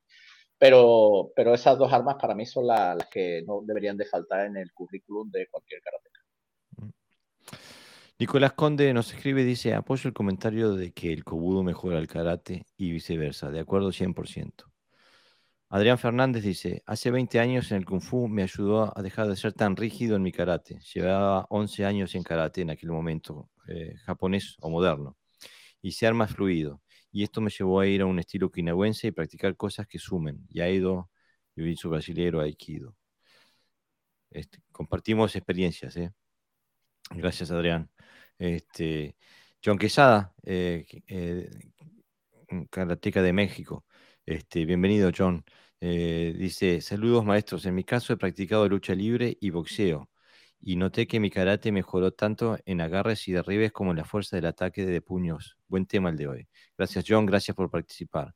es evidente que el, eh, que, que el, ser multidisciplinar aporta, ¿no? Eh, la gran mayoría de las experiencias apunta a eso. Yarim Sensei dice, estudiar la misma disciplina no necesariamente nos da profundidad, al igual que estudiar otras quizás no hará transferencia de destrezas. Creo que realmente tiene que quizás ver con la compulsión. Eh, es, estoy completamente de acuerdo. Digo, eh, el, solo entrenar una disciplina no quiere decir que automáticamente que, te que sea más profundo. Este, y si el que mucho abarca, poco aprieta. O sea, que si uno, si uno entrena a otras artes para, para juntar técnicas, tampoco. Yo entreno a otras artes para mejorar mi karate. Cuando claro, tiene, algo, tiene, que haber, tiene, que haber, un sistema matriz que sea la raíz. Exactamente. Y después lo demás que se vaya complementando. Eh, eh, porque no, no todo necesariamente tiene tiene que servirnos dentro de, de, otros sistemas. Por ejemplo, si imaginaros, si yo hago Jujutsu, pues habrá técnicas que me sirvan, que se ajusten a mi sistema y otras que no. Eh, y así en otros sistemas también, ¿no? Como el Bo, por ejemplo, el trabajo de Bo, pues hay catas que sí, que a lo mejor favorecen lo que tú buscas y otras que no. Pero, pero sí, pero si no se tiene un sistema matriz, entonces, entonces sí que estás perdido. Sí, ahí, y ahí, ahí, estoy ya de acuerdo con Antonio, ¿no? Con Antonio Amado cuando decía que, que creo que se refería a eso, ¿no? De tener un sistema bien asentado y a partir de ahí te mueven. Eh, Mara eh, nos escribe, dice, el Bo me ha ayudado mucho con mi desarrollo como marcial, incluso muchas veces a entender ciertos katas. Estamos en la misma, en la misma sintonía. ¿eh? Diego nos dice, vos será entonces, me juega en contra que vivo en una ciudad de 30.000 habitantes y la ciudad más cercana está a 200 kilómetros. Bueno, pero lo bueno del Bo es que es como el karate, que puedes, puedes empezar entrenándolo solo. ¿eh? Eh, a mí he tenido eh, no sé cuántos Bo a esta altura, pero el que más me gusta es uno que tengo de Ratan, no sé cómo se llama en español, pero es como, es como una caña, pero es maciza. Como de caña, sí.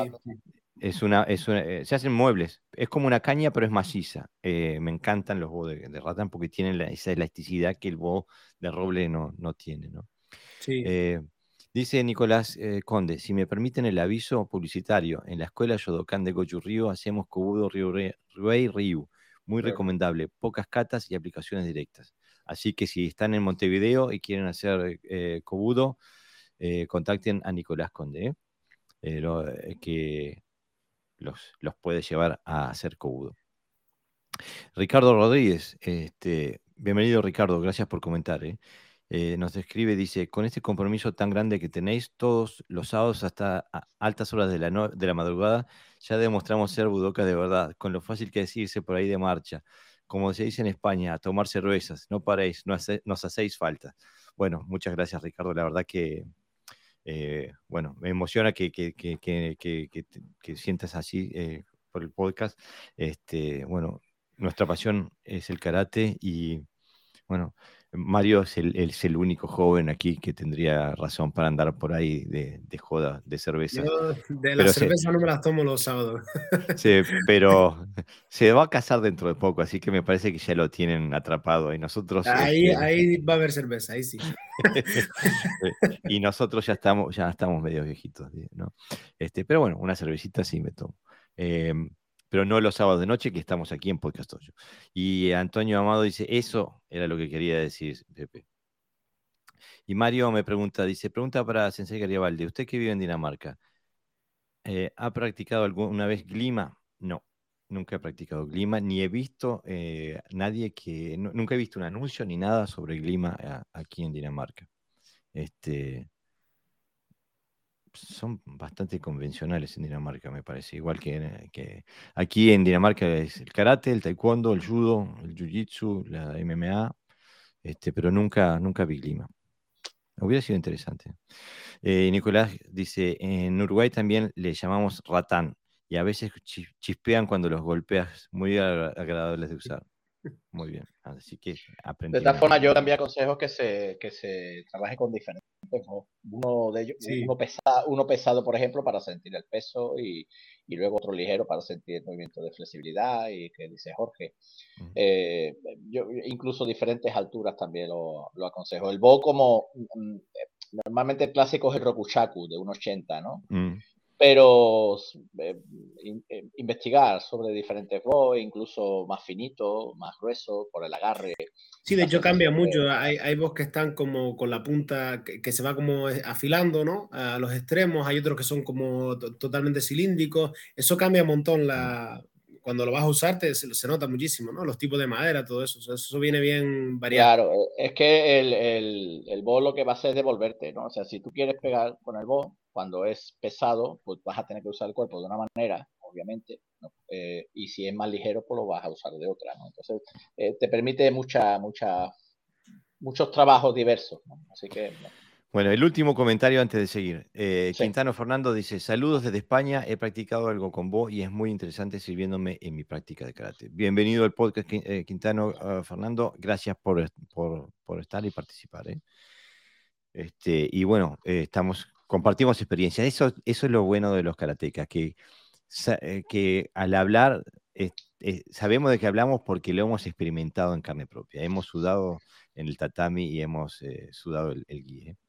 ¿Tenías a seguir, Sensei? Este... Sí, aquí entramos con las anécdotas, ¿no? Como la parte anecdótica. Dice, a riesgo de parecer presuntuoso, me gustaría, sin embargo, presentar un par de anécdotas sobre el karate del maestro Asato en el que estoy, con el que estoy familiarizado. Dice, una noche, un ladrón irrumpió en una residencia de Sensei, aparentemente sin saber de quién era la casa.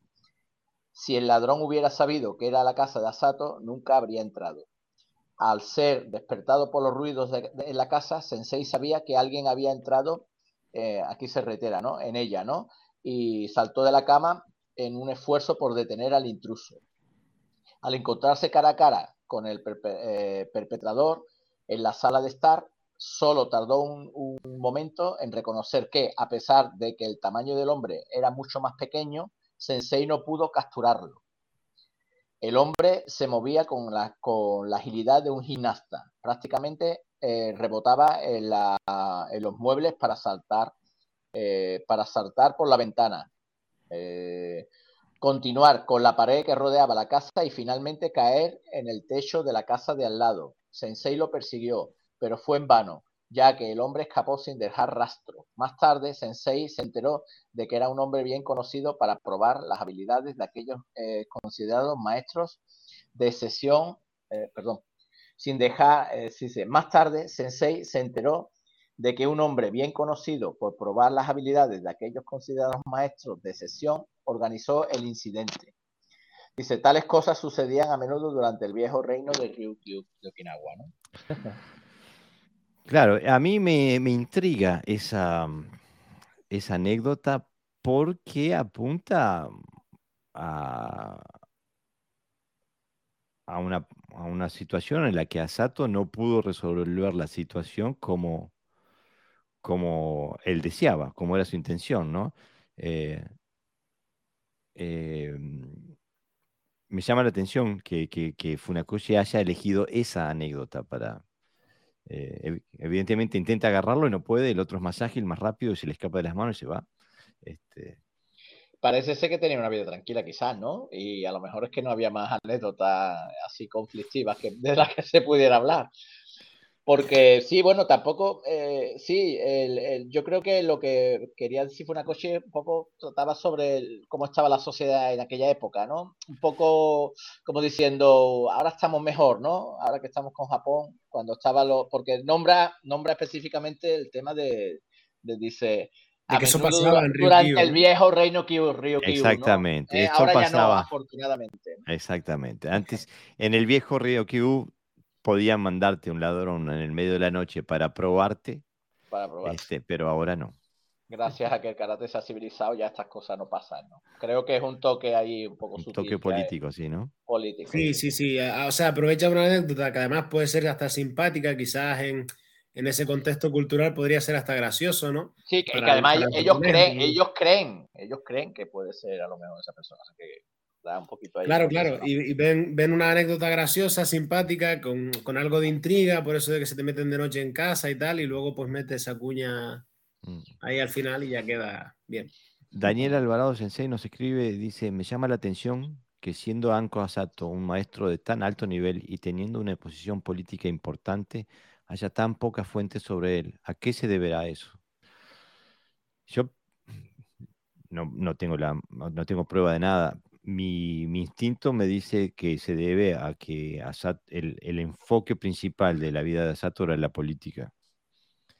Y, no el, delegó, el delegó ese cambio, ¿no? De karate, no lo, no lo perpetuó. Sí, dentro de, dentro de karate además tampoco, eso, no tenía, el alumnos era Funakoshi, creo que no, no hubo ningún otro. Y entonces, claro, el, el legado al final viene a morir en Funakoshi, que luego tiene al otro maestro, que es Itosu, que sí es más representativo porque básicamente a partir de Itosu está todo Dios. Porque, porque personalmente tampoco estaba en las reuniones, ¿no? No. No.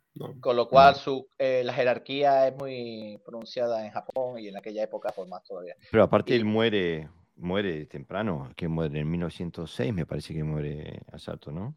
Hmm. Sí, 69 años creo que tenía. Sí, nació en 1827 y murió en 1906. Eh, o sea que eh, muere antes de, muere al principio de, la japonización y del, proceso de exportación del karate. Eh, ¿Te animas a, seguir? Porque esta, esta, anécdota que viene ahora es divertida y está interesante. Sí, la siguiente anécdota. Dice, un día Sensei y su buen amigo Itosu se enfrentaron a una pequeña multitud de 20 o 30 hombres jóvenes. Seriamente en inferioridad de condiciones y en un lugar muy incómodo, los dos decidieron ir a refugiarse en una casa cercana. Al menos allí podían... Para hacer una pausita, porque eh, en inglés usan la palabra bolt. Eh, the two decided to bolt, taking, eh, tomando refugio. Bolt quiere decir salir rajando, salir corriendo. ¡Pam!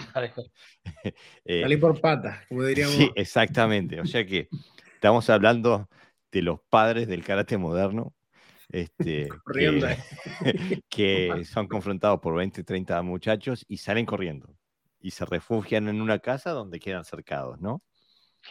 Sí, bueno, parece ser que, que lo hacen de forma estratégica, o sea, no huyen por cobardía, sino por, por lo que dice ahora, ¿no?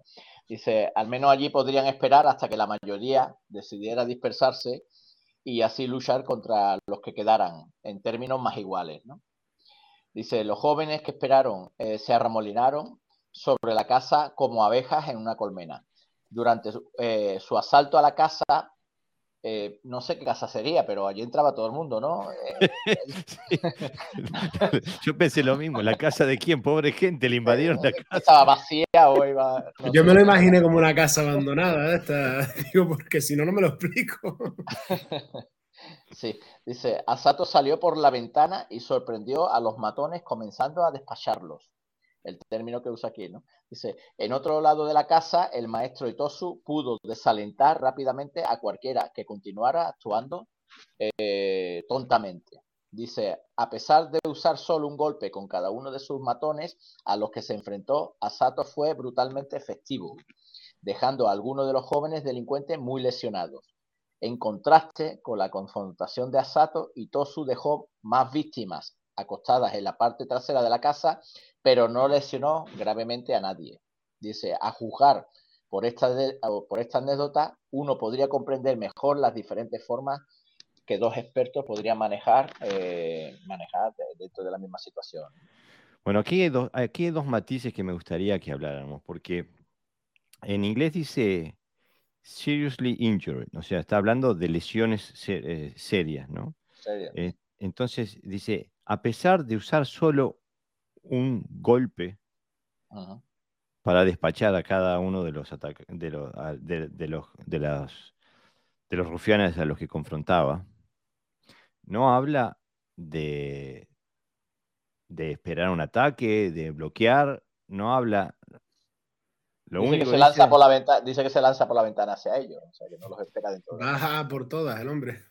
Eh, exactamente, no, no, no, no habla del karate ni Centenashi desde un punto de vista técnico. Desde un punto de vista táctico, está, eh, encaja perfectamente. Los atacaron, los corrieron, eh, este, pero desde un punto de vista técnico, que es a donde vamos muchas veces los karatecas y es que es lo que se refleja gravemente en la metodología técnica del karate moderno, es que siempre hay que bloquear antes de golpear. Ni, a, ni Asato ni Itosu parece hacer nada de esto. Y es más, Itosu despacha a sus oponentes de forma efectiva, pero no, eh, no, los, no, los, lesiona.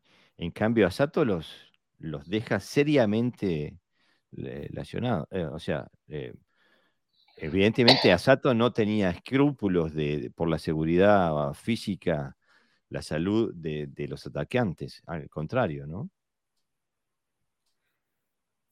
Sí, y, eh, además, no sé, o sea, yo entiendo que ahí entra un poco la, también la mentalidad, ¿no? De, cada uno.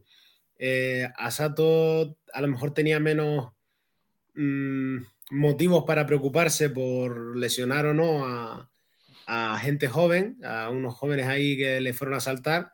Podía pagar buenos abogados. Porque tenía una posición de la leche, o sea, él, si tenía cualquier problema, pues mira tú, a lo mejor Itosu no tenía esa tal y entonces su karate estaba más enfocado a resolver, pero sin, sin buscarse problemas, no lo sé. Yo, yo creo que Funakoshi se refiere a las personalidades que tenía cada uno, más bien claro. que, a otro tema. O sea, cómo era Sato enfrentarse a él y cómo era enfrentarse a Itosu. ¿no? Pero a mí me llama la atención que use la palabra brutal, porque él dice la defensa de Sato era brutalmente efectiva. Este, y yo entiendo, sí, que habla, habla, él la deja picando. Él dice, Asato hizo así y Toso hizo así. Y no, él no, no, no expedita opinión. ¿Cuál es mejor? No, no dice nada, sino simplemente dice cada uno hacía de una manera, ¿no? Claro. Entonces digo, mm, es, da, da, que pensar, ¿no? Este, en, en, cuál, por qué Itosu actuó de la forma que lo hizo y por qué Asato actuó de la forma que lo hizo en esta, en esta anécdota.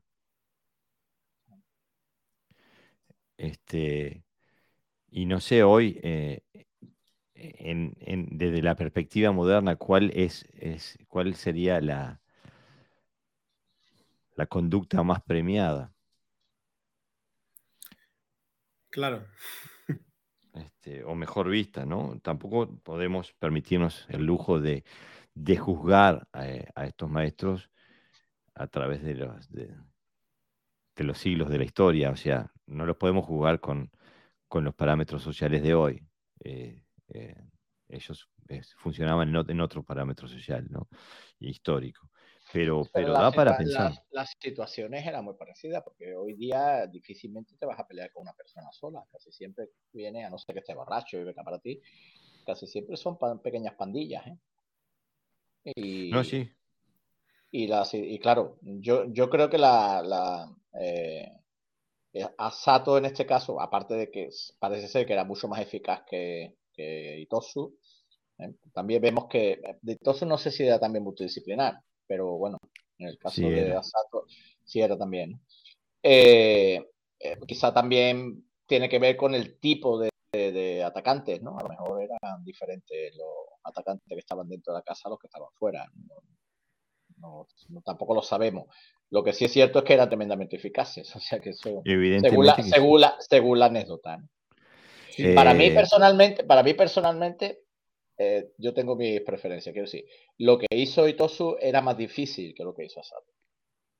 Sí, exactamente. Eh, es, más difícil eh, llegar a, los resultados que hizo Itosu que los que hizo Asato, ¿no? Aunque yo prefiero, si me tocara a mí, yo estaría más... más cerca de, Asato. Además, creo que hay una parte de saña, quizás, no lo sé, también, pero es verdad que el texto marca, ¿no? Dice Asato tenía, era eh, brutalmente efectivo, ¿no? mm. y dejó un par de jóvenes muy lesionados, tal. Y el otro dice Itosu dejó más, personas, o sea, como que tumbó a más gente, pero sin lesionarla. Entonces es como que a lo mejor el Casato se tomaba su tiempo ahí. No, yo creo, yo creo que, que tácticamente iría por lo más fuerte, los tumbó y los otros dijeron, no, yo ahí no entro. También puede ser, ¿eh? Una estrategia o algo así. Una estrategia, o sea, a mm. ti te tumbo, a ti te tumbo. Claro, lo tumba además con una técnica que le deje una lesión grave, que sea visible quizás, y mm. los demás dicen, El impacto psicológico sería mucho mayor. Exactamente. Pero desde el punto de vista técnico-táctico, lo que hizo Itosu es, es más impresionante. Eh, de, de, bajar más gente pero, y sin lesionarlos gravemente. ¿no? Eh, Marcelo Salazar nos escribe, dice, creo que actualmente ser multidisciplinario está mal visto por algunos. Para ellos es como decir que si busco en otro lado es porque karate es insuficiente. Y es, muy posible que sea así, aunque yo pienso que ningún sistema es perfecto y ningún practicante lo sabe todo, siempre es posible crecer. Bueno, esa excusa la, ponen sobre todo los, que están arriba de la claro. para, para no perder alumnos la mayoría de la gente que va a, que viene a practicar, tú los pones a hacer diferentes cosas y están encantados. Claro, y aparte cuando vos ves a, los que están arriba en la cúpula, los ves moverse y yo no veo dioses del karate moviéndose, eh, veo mortales con virtudes y defectos. Ah. Este, Iván Ramos dice, desde la perspectiva del karate moderno, la conducta premiada sería marcarle un nipón de Ura y el atacante. Y gritar mucho. Que pasa es que, el, agresor no, entiende el lenguaje del karate. lo que entiende es que te quiere pegar y va, va a extrovertir sobre ti todas sus frustraciones. y la única el, único lenguaje que entiende, el único lenguaje que entiende es el igual. cuando, le metes y dices este es más fuerte que yo, a este no, ¿no? Desgraciadamente. Es decir, Santiago nos escribe, dice, mientras unos corrían, otros se quedaban combatiendo. Guiñada, dice. ¿no? Nos hace un, emoji de la guiñada. Aguante el Team Motobu. Jaja, perdón, tenía que decirlo. sí, bueno, yo no, sé qué Motobu qué destrozo hubiera hecho este, lo, que sí es cierto es que tenían todos muy mala suerte, porque cada vez que lo atacaban eh, eran un montón de gente a la vez. sí, a Motobu lo atacaron como 100 a la vez. Y Ahora, digo, la, gente era media tonta, ¿no? Porque yo el último que se me ocurriría darle palo es a Motobu o a Sato o a Itosu. Este, este no, supongo que son pandillas de la época, ¿no? Por el tema de la, de la crisis, ¿no? Y sabemos que, bueno, que y que muchas veces estas pandillas, claro, como estar en grupo, se sienten fuertes y dice, ah, vamos a... Aquel mucho, mucho arte marcial, pero seguro que tal. Vamos a romper la boca. Yo qué sé. Claro, tampoco sabemos la edad que tenían y bueno, eh, etcétera, etcétera. Pero eh, independientemente de eso, eh, si la anécdota se ajusta a la realidad, que no, en principio no tiene por qué no ser así, porque parece ser que fue una cochino, no era una persona que mintiera así de forma eh, la verdad es que eh, tenían que ser muy peligrosos. bueno, yo he visto en algunas imágenes, en un campo de fútbol concretamente, a dos, a dos policías creo que eran, echando a 30 o 40 para atrás, ¿eh? a base de se pusieron uno al lado de otro, y el que se acercaba recibía y se iba para atrás y ya no volvía, ¿no? O sea, quiero decir que, que con una buena preparación las cosas se pueden hacer. Eh, Luciano Ubiña dice, eh, en mi opinión, respecto de las posiciones, es mejor ir a juicio que al cementerio. En una pelea real considero más conveniente ser terminante. Eh, sí, por eso yo también estoy, tengo esa opinión, Luciano. Este, por eso decía que a mí creo que iría, seguiría la línea de Asato. Pero bueno, creo que capaz que eso eh, denota nuestras limitaciones, ¿no? Porque si Asato, si Tosu podía decir, los, los, saco de combate, este, pero no, no, no, te mato. Es como decía, no sé si escucharon el, episodio que hicimos el, el, otro día sobre, sobre Motobu, que Motobu decía, no te asustes que no te voy a matar. Este, vamos a pelear nomás, no te asustes, no tengas problemas, no te voy a matar. Ya les daba, les daba esa seguridad de que no iban a morir en el combate, ¿no? Este, habla mucho de la capacidad de él. Este, aunque también me imagino que lo usaba como, como un elemento táctico psicológico, decir, no tengas problemas que no te voy a, no te voy a matar. Sí, yo creo que es más o sea, eso te lo dicen y ya tú te preocupas, ¿sabes? me puede matar. Eh, Juan Beltrán dice, viene con un, un, detalle que es bastante, bastante perspicaz. Dice, Asato era espadachín y arquero. Su estrategia tenía que ser más expeditiva. Y es muy posible que viniera, que viniera eh, eh, influenciado por eso, porque con, tanto con la flecha como con la espada es una y eh, o sea, donde te, donde te enganche te, sacó, te sacó de. Bueno, después viene un párrafo donde habla sobre las capacidades físicas de, Asato, ¿no? bueno, sí, sí, dice el señor Asato era conocido por su increíble fuerza. Cuando solo tenía 17 años, caminó a su casa desde Kyosuka, a una distancia de 4 kilómetros, cargando dos piedras grandes que pesaban más de 30 kilogramos cada una sobre sus hombros. Tales pruebas de fuerza a menudo se le llevaban a cabo, eh, se llevaban a cabo en los senderos iluminados por la luna del viejo Okinawa, cuando los hombres jóvenes buscaban establecer su propia reputación realizando diversas hazañas de fuerza y valentía. Sensei era uno de esos hombres y su increíble reputación de fuerza y técnica le ganó tanto respeto que se le conoció como Buchi Asato. O sea que caminó cuatro kilómetros con 60 kilos en la espalda. Este, uno va con dos bolsas de compra desde el supermercado a su casa, que está a 500 metros y se muere. Los Bushi de ahora. Los Bushi de ahora Como tengo que comprar leche, ¿no? Como tenga que meter una caja de, leche de 5 litros, ya vas listo. Ya está. Bueno, y después viene la historia sobre Cana, ¿no? Sí, eh, le decían el, hombre de los dos pisos. De los, hombros de los dos pisos del señor Kana. Dice, un amigo mío llamado Shoko me contó una historia de Kana Yoshin. La historia de Yoshin es bastante familiar entre los, eh, entre los educados en los clásicos chinos o japoneses. Dice, para ilustrar la importancia de combinar el entrenamiento físico con la búsqueda académica para dominar las artes marciales, es decir, el Bubun Ryu-Do, es un viejo proverbio que todos los artistas marciales entendieron y describió acertadamente el tipo de persona que era Kana Yoshin. Dice, su dedicación al entrenamiento y el estudio no tenía precedentes y fue construido como, una, casa. es, que, eh, es, que, he tenido retorno por un momento y por eso me queda callado. Sí, eh, dice, los músculos de sus brazos, hombros y cuello eran prácticamente del tamaño de un edificio de dos plantas. no tenía cuello seguramente, una cosa. medio exagerado, ¿no? Del tamaño de un edificio de dos plantas. Digo, medio exagerado, ¿no? Bueno, si vemos a Luis Ferrino, ¿no? En, la película de, de, Hull, el primer Hull, pues fíjate, ¿no? Ese no tenía. Vamos a dejarlo que estaba muy fuerte. Muy fuerte, sí. Dice, dice, al igual que a Sato, eh, dice, al igual que a Sato, a Kana también le encantaba la esgrima. Sin embargo, a pesar de su destreza física, nunca pudo vencer a Sato Sensei, aunque lo, eh, lo intentó en varias ocasiones. Kana estaba extremadamente decepcionado consigo mismo, ya que parece que nunca pudo eh, sacar lo mejor de él ante Asato, a pesar de haber intensificado su entrenamiento. Otra vez, otra vez, eh, quiero hacer un, comentario, porque eh, lo que dice en inglés es que he never seemed to get the better of Asato, quiere decir que nunca le sacó ventaja. O sea, no que no, no lo mejor de sí, sino que nunca le, nunca le sacó ventaja a, a, Asato, nunca le pudo ganar a Asato. Ajá.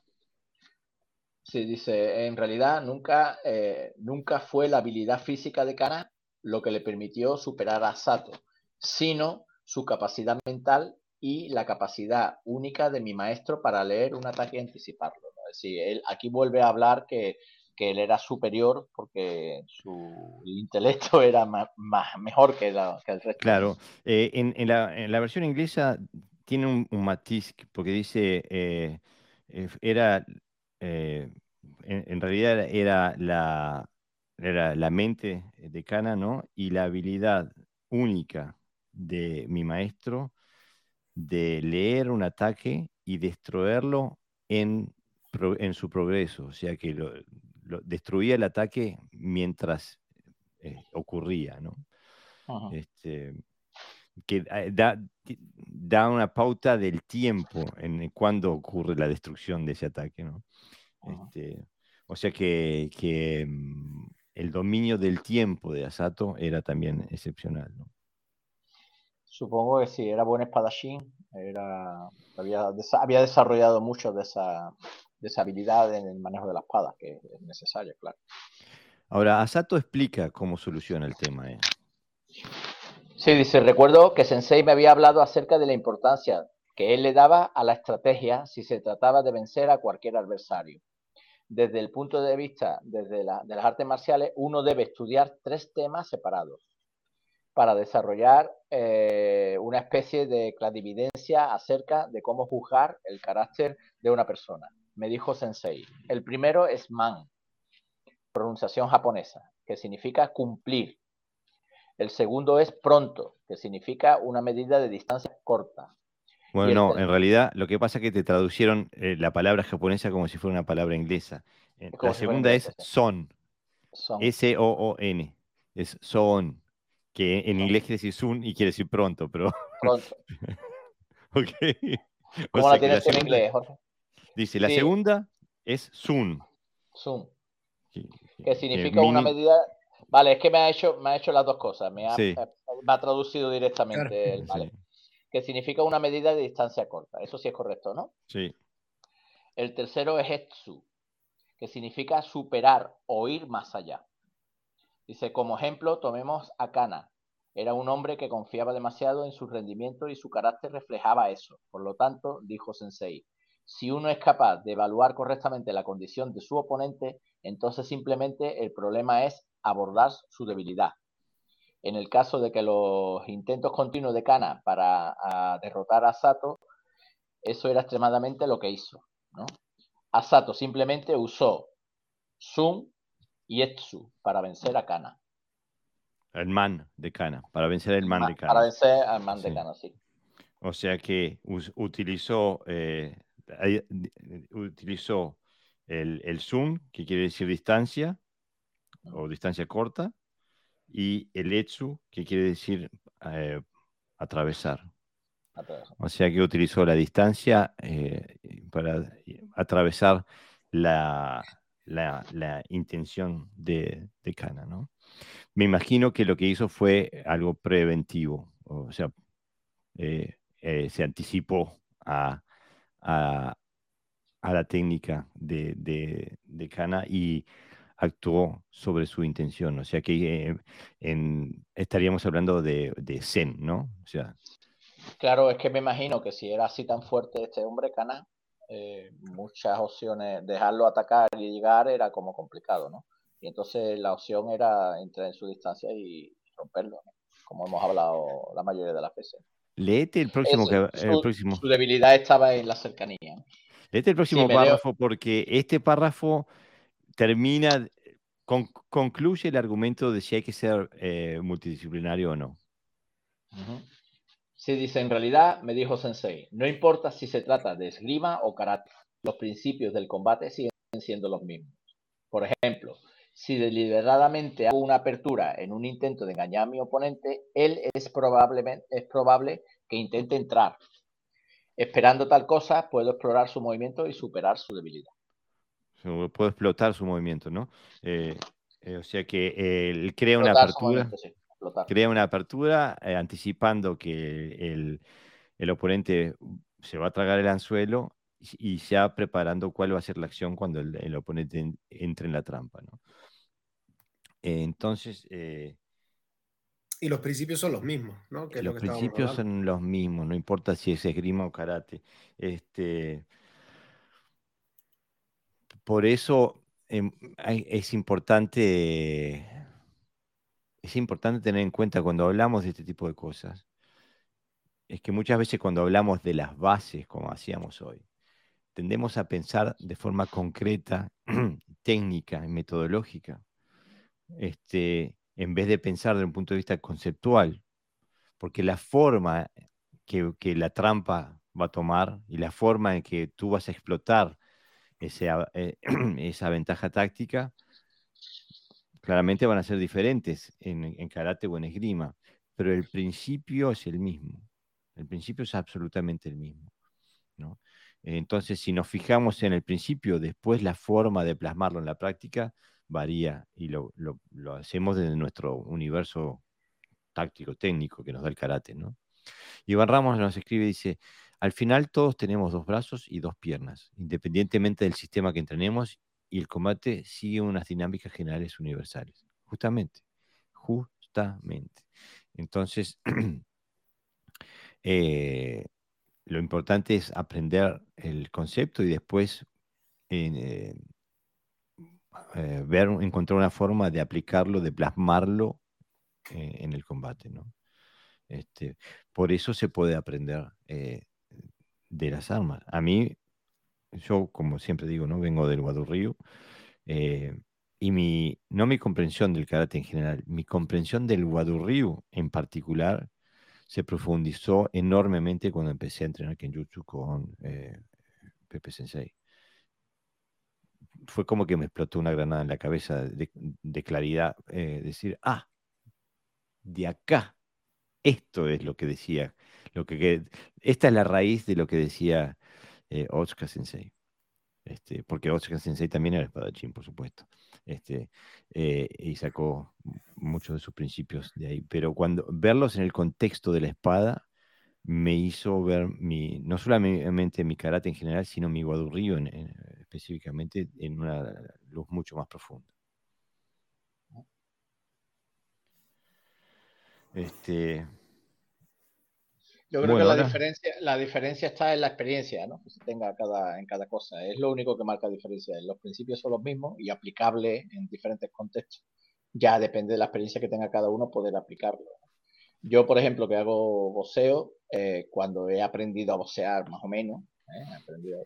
eh, he podido aplicar esos principios en, ese, en ese contexto. ¿no? Esos principios de la espada que yo uso, el principio de y, y, faltaba ese punto de conexión que era la experiencia en ese otro contexto diferente, ¿no? Por ejemplo, una espada y la forma de combatir es diferente, obviamente, ¿no? Aunque, aunque los conceptos sean lo mismo, te, falta a lo mejor esa experiencia de entrar en el momento adecuado, de no tener miedo, de, de posicionarte. Hay algunos matices, pero en realidad eh, es, es, lo mismo. Es, es, de hecho, es más fácil trasladar eh, el mundo del sable al, al, manos vacías que de las manos vacías al sable. por, la, por, la, propia peligrosidad que tiene, obviamente. Tú no puedes, entrar tan no puedes entrar tan libremente a anticiparte al otro si no está muy claro el asunto. El, el, precio a pagar es mucho más alto. Es, es, mucho más alto, ¿no? Y claro, y eso lo, lo, lo haces cuando, cuando recibes muchos palos, ¿no? Que afortunadamente no nos matamos, pero recibe, recibes palos que te hacen también por tener cierta experiencia. Iván Ramos dice, hay relativamente pocas maneras de hacer daño. Una patada de Muay Thai y una de karate utilizan la misma biomecánica, por ejemplo. La única diferencia es la expresión técnica, justamente. Eh, después viene eh, una parte sobre la parte política, etcétera, etcétera. Y en realidad, digo, eh, eh, quizás es menos, es menos eh, interesante para el karateca, pero hay una cosa que sí me interesaría eh, profundizar y es en lo que dice Asato, lo que Funakoshi dice, escribe que dice Asato sobre el propósito de las artes marciales. Este, que viene casi al final, no sé si lo, lo ves. Eh, en, la lesión, la lesión del, en el pueblo de Asato, ¿no? Terminando al final de la lesión del, del pueblo de Asato, sí. Sí. Sensei solía decir que el propósito de las artes marciales no es solo construir un cuerpo fuerte y sano, sino también educar la mente y forjar el espíritu. Las artes marciales buscan construir el cuerpo, mejorar el carácter y encontrar eh, la armonía interior. Y ah, te falta una oración ahí, ¿no aparece en tu traducción? Eh, no, ya me viene hablando de, los libros que aconsejaba él. Bueno, ah, de, los, clásicos chinos. En el libro de McCarthy Sensei dice todo eso y después viene una línea más. Y en esa línea dice, o sea, dice, Sensei acostumbrado a decir que el propósito de las artes marciales no solamente construir un, un cuerpo fuerte, y saludable, sino también educar eh, la mente y forjar el espíritu. Las artes marciales buscan eh, eh, construir el cuerpo, y, mejorar el carácter y encontrar la armonía interna. Y después dice, pero no lo garantiza. Y a mí ese matiz me parece importantísimo, teniendo en cuenta, por ejemplo, que, eh, por ejemplo, hoy entre la audiencia tenemos una de las personas que yo considero que apuntan más profundamente dentro del Karate Do, que es eh, Walter Ten Sensei. Este, y es uno de los puntos que hemos tenido en divergencia, porque eh, para, para, él el karate es karate do, y para mí también, pero el karate do en sí mismo no garantiza absolutamente nada. Podés ir al dojo los siete días de la semana, todos los días de tu vida y salir siendo un monstruo, utilizando todas las mismas metodologías que se usan en el dojo. Es el contexto que, se le, que le ponemos al karate, son los valores que le ponemos al karate. En, en la metodología física del entrenamiento no hay nada que garantice esto. Por eso me gusta mucho lo que dice ahí Asato Sensei, diciendo que sí, el fin es este, pero no lo garantiza. Claro, porque no una viene cosa automático. Es que tú le das y otra cosa es la expresión física que utilizas, ¿no? O sea, al final yo he visto gente con mucho do que hacen otras disciplinas marciales que no tienen, que no tienen ni siquiera nada que ver con, con Oriente quizás y, y, tienen mucho más do que otros que sí hacen disciplinas marciales de Oriente y que, que se supone que deberían tener ese do, pero que no lo tienen. O sea, al final... Nosotros, ya hablamos, ya hablamos de eso, ¿no? Que, en sí mismo el karate no tenía una cualidad específica, como pasa con la comida, ¿no? Donde tú puedes estar ajeno y tiene una serie de sustancias que te van a alimentar y te van a, proporcionar, bueno, salud, ¿no? Y bienestar. Sino que si tú no pones el foco ahí, no se va a producir ningún cambio. Se produce porque introduces un elemento de conciencia y de un objetivo interno, que puede ser variado, puede ser filosofía, puede ser religión, puede ser lo que tú quieras, pero en sí mismo no, no, hacer eso no, igual que hacer karate no garantiza, vamos a ser bruto, tampoco estar sano. Hay gente que incluso está peor cuando entrena que cuando no entrenaba, ¿no? Porque se destroza en, el entrenamiento, ¿no? Estos son, tú tienes que marcar su objetivo, porque si no, no se produce ninguna de estas tres cosas, ¿no? Claro, pero aparte, digo, eh, digo, no, no cabe la menor duda de que el mensaje de, este podcast eh, atrae a muchas personas, pero también crea resistencia en otras. Y estamos, está todo bien. Hay gente que está de acuerdo con lo que decimos y gente que no está de acuerdo con lo que nosotros decimos. Y eso está perfecto. Pero que la audiencia sepa que hay senseis de muchos danes, pero de muchos, muchos danes, de más danes de los que se puede contar con los dedos de una mano, que gastan su tiempo falsificando documentos míos, haciendo fotos falsas, haciendo collage de, fotos para ah, chicanearme por internet o que mandan eh, email falsos o que me, suscriben a, servicios de baja moral utilizando mi nombre intentando ensuciarme solamente porque tenemos la osadía de hacer este podcast. Entonces, la moral, el do, no viene automáticamente con, el, con, el, con la práctica del karate y están estos personajes de alta graduación para demostrarlo. Tenemos la capacidad de hacerlo, pero no la garantía. Y eso lo decía ya Asato Sensei. Digo, eh, yo tengo, por, mi parte personal, no sé ustedes, eh, Sensei, pero por mi parte personal, eh, tengo una corriente continua de ataques y de, chicaneo virtual este, debido a la, al mensaje de este podcast. Se le, ya le digo, gastan sus energías. Hace dos años que estamos en esto y seguiríamos estando. Vamos por el episodio 128, así que Las presiones, las mm. presiones nosotros las hemos sufrido de principio y, como que no, vamos, que nos da un poquito. No ha surtido efecto y no va a surtir. Y, el, y el, no va a surgir, no va a surtir ninguno, absolutamente ninguno. Pero es más, no los ataques han venido de, esa gente que promulga el do. Exactamente. No de, no de competidores, no de gente que hace, que se pelea por ahí. Ha venido de gente que promulga el do y que da conferencias sobre el do y sobre la ética y la moral de las artes marciales. ¿no? Y, y, quizás dentro de su. Ellos, creen que moralmente están por encima de nosotros, pues tienen la osadía de, hacer auténticos insultos e incluso eh, en muchos casos delictivos. O sea, Seguro, falsificaciones. Falsificaciones y demás, pero que no nos van a mover de aquí. Quiero decir que nosotros somos como Asato. Si sabemos pegar fuerte, o sea que no. Seguiremos aquí este, marcando eh, un camino que nos parece eh, valioso y necesario. Al final este hay, un sociólogo por ahí, no me acuerdo el nombre, que decía que la, superioridad moral es la semilla del autoritarismo. Y tiene razón. O sea, al final, cuando tú crees que tu moral es superior que la de cualquier otro, te ves con el, te crees, te crees que tienes el derecho de imponerla, por el medio que sea.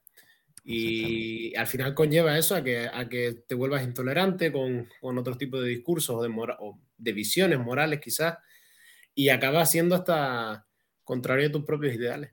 Claro, y, y yo justamente apuntando lo que tú dices, eh, Mario, intento no que el mensaje del podcast no sea autoritativo, por eso siempre digo que el podcast es un faro para aquellos que buscan lo mismo que nosotros no imponerle ninguna visión a nadie, pero aquellos que buscan eh, en esta vía tengan una luz donde, donde encontrar información. Este, pero bueno, eh, nos escribe Iván eh, y dice, creo que es un error atribuir al, al karate o otras artes marciales una capacidad de hacer mejores personas. Con un mal instructor se pueden crear macarras en el dojo, justamente. Este, y yo lo he visto, digo, he visto situaciones bastante duras este, y hace eh, ya ha habido hasta asesinatos ha habido en dojos ¿no? Eh, la, palabra religión significa relegar volver al mm, origen no mm. entonces eh, cuando una persona tiene ciertos problemas y es un fanático de algo y, y, se mete en la religión para reconducir su vida la religión no le vuelve mejor lo vuelve un fanático religioso mm, claro entonces cuando una persona tiene unas ciertas condiciones el karate no le vuelve mejor persona, a no ser que lo trabaje, es decir, que no es el caso. Entonces eh, se vuelve, se vuelve eh, fanático del do, con un derecho a, estar por encima de los demás hasta el punto de, atacar, ¿no? Atacar además de forma poco, poco lógica, porque en principio nosotros no decimos nada que no digan los maestros. De hecho, muchos textos nuestros de aquí, muchos podcasts, están basados en los maestros. Mm. Y en lo que nosotros opinamos que, que creíamos, que, creemos, ¿no? Analizamos lo que hacemos. Y entonces, eh, es una muestra, lo que queremos decir con esto es que, que todos los mensajes que se dan, ¿eh? Eh, no, no los puede avalar el do, el do ni el karate. O sea, que por el hecho de decir que yo estoy en el do o a que hago karate, mm, no, no te mejora ese mensaje. Eh, sino más, bien al, más bien al revés. Al final es que es peor. Si yo digo que soy un karateca, soy un cura, por ejemplo, yo soy un sacerdote y voy haciendo el mal por ahí, es que yo soy sacerdote yo sí que es, peor, es que eh, todavía te, te, hace peor persona. no te hace mejor. Si no, si no fuera sacerdote sería. Si, no fuera sacerdote sería comprensible porque hay de todo, pero si eres sacerdote no puedes ser mala persona, es incompatible. Entonces no te puedes escudar en esa excusa, ¿no? Como de, la defensa de... Pero bueno, eh, Diego dice, Diego la, resume, dice, ladran Sancho justamente. Iván dice, he conocido personas fantásticas que en su vida han pisado un tatame y artistas marciales que como personas dejan muchísimo que desear, justamente. Eh, Cross C dice, no hay primer ataque en karate. Y bueno, eh, hay que, tenés que pasar la, informativa, Sensei, que hay muchos que no se han, no se han enterado. Este, Súper interesante, no solamente el texto, sino el complemento anecdotorio de ustedes le da un sabor hermoso. Gracias, Sensei. Eh, David Daniel dice, estimado Sensei, saludos desde Perú. Eh, saludos David, gracias por estar ahí. Este, vamos arriba a Perú. Nuevamente con el gusto de escucharles a cada una. Qué excelente frase. La superioridad moral es la semillita del autoritarismo. ¿Qué opinan del autoritarismo que muchas veces da el grado? A veces por tener grados de Dan son la excusa de perspectivas autoritarias en el dojo, por perspectivas muy cerradas ligado al fanatismo en el karate. Saludos. Os.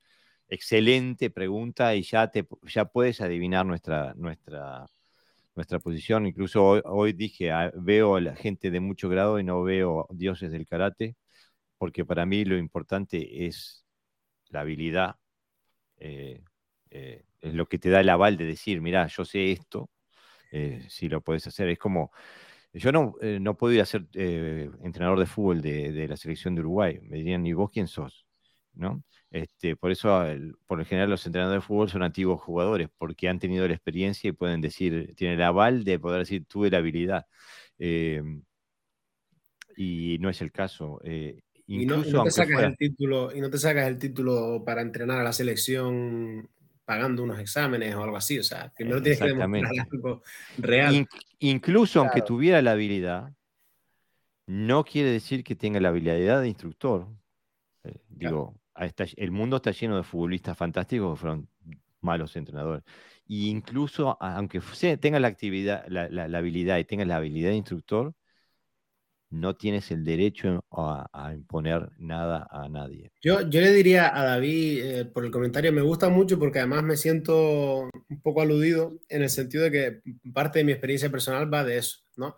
El, cuando alguien te, te dice, eh, a mí me ha pasado mucho, pero yo, bueno, voy a contarlo para que la audiencia se entere de lo que hablo. Yo, yo dejé de examinarme oficialmente, o sea, yo sobre papel no tengo una alta titulación de, de, danes de ningún estilo de karate, porque hace mucho tiempo decidí dejar de, de participar de ese tipo de, exámenes en organizaciones y demás. Entonces decidí seguir entrenando, pero sin, sin oficializar nada. El, y muchas veces cuando alguien te, tú hablas con él o das tu visión sobre algo dentro de karate y te dicen, sí, ya, bueno, pero es que yo tengo tal cinturón y tú tienes este otro, eso significa que yo sé más que tú, por tanto, pues no tal. Eso es una falacia de autoridad. Eso es como decirle a alguien, bueno, eh, yo opino sobre esto, yo, imagínate, yo estudié em, económica mm, haciendo la carrera, pero podía haberla estudiado sin hacer la carrera porque los libros están ahí, me los podía haber leído todos y sabérmelos de memoria, por, por decirlo así, de pe a pa. Y a lo mejor discuto con un economista y me dice, no, ya, pero yo tengo la carrera y tú no. Y bueno, pues eso a mí me vale de poco. O sea, lo importante es el conocimiento y la habilidad técnica que tú tengas. Y luego las dotes, evidentemente, como instructor para, para impartir clases. Pero eso no te lo va a dar una raya en un cinturón negro o poner tu cinturón de muchos colores o qué sé yo. Eso te lo da el, la experiencia tuya. O sea, al final, en la graduación yo, cuando a mí me preguntan, ¿tú qué cinturón eres? Yo digo siempre, el que tú quieras. O sea, pónmelo tú. Si a mí me da igual. claro, pero, aparte, aparte que los grados, eh, que si, si, tú, si tú has pasado realmente por esos grados y te has examinado con las garantías de, práctica necesarias para acceder al siguiente grado, mínimo tú sabes el esfuerzo que cuesta llegar a un, a un punto. Porque eh, a lo mejor tú has sido más habilidoso que otra persona, con lo cual el esfuerzo de él es mayor. Eh, usar un grado para, para, estar por encima de los demás es como decir que mi coche es más bonito. Es de una infantilidad que esa persona no debería de dar ni clase. Usar cualquier cosa para estar encima. Cualquier cosa.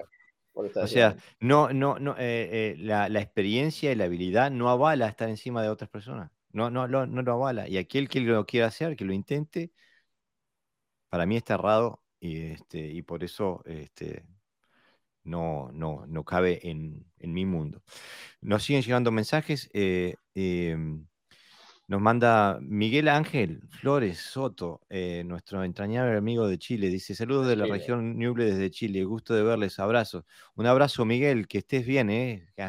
Este, has participado en el podcast. A ver cuándo tenemos nuevamente. Eh. Sensei Walter Retén dice: Do es practicar la tolerancia, la cortesía y demás virtudes. Por esto, por eso quienes toman esas acciones no hacen lo que promulgan. Justamente, a eso nos referimos.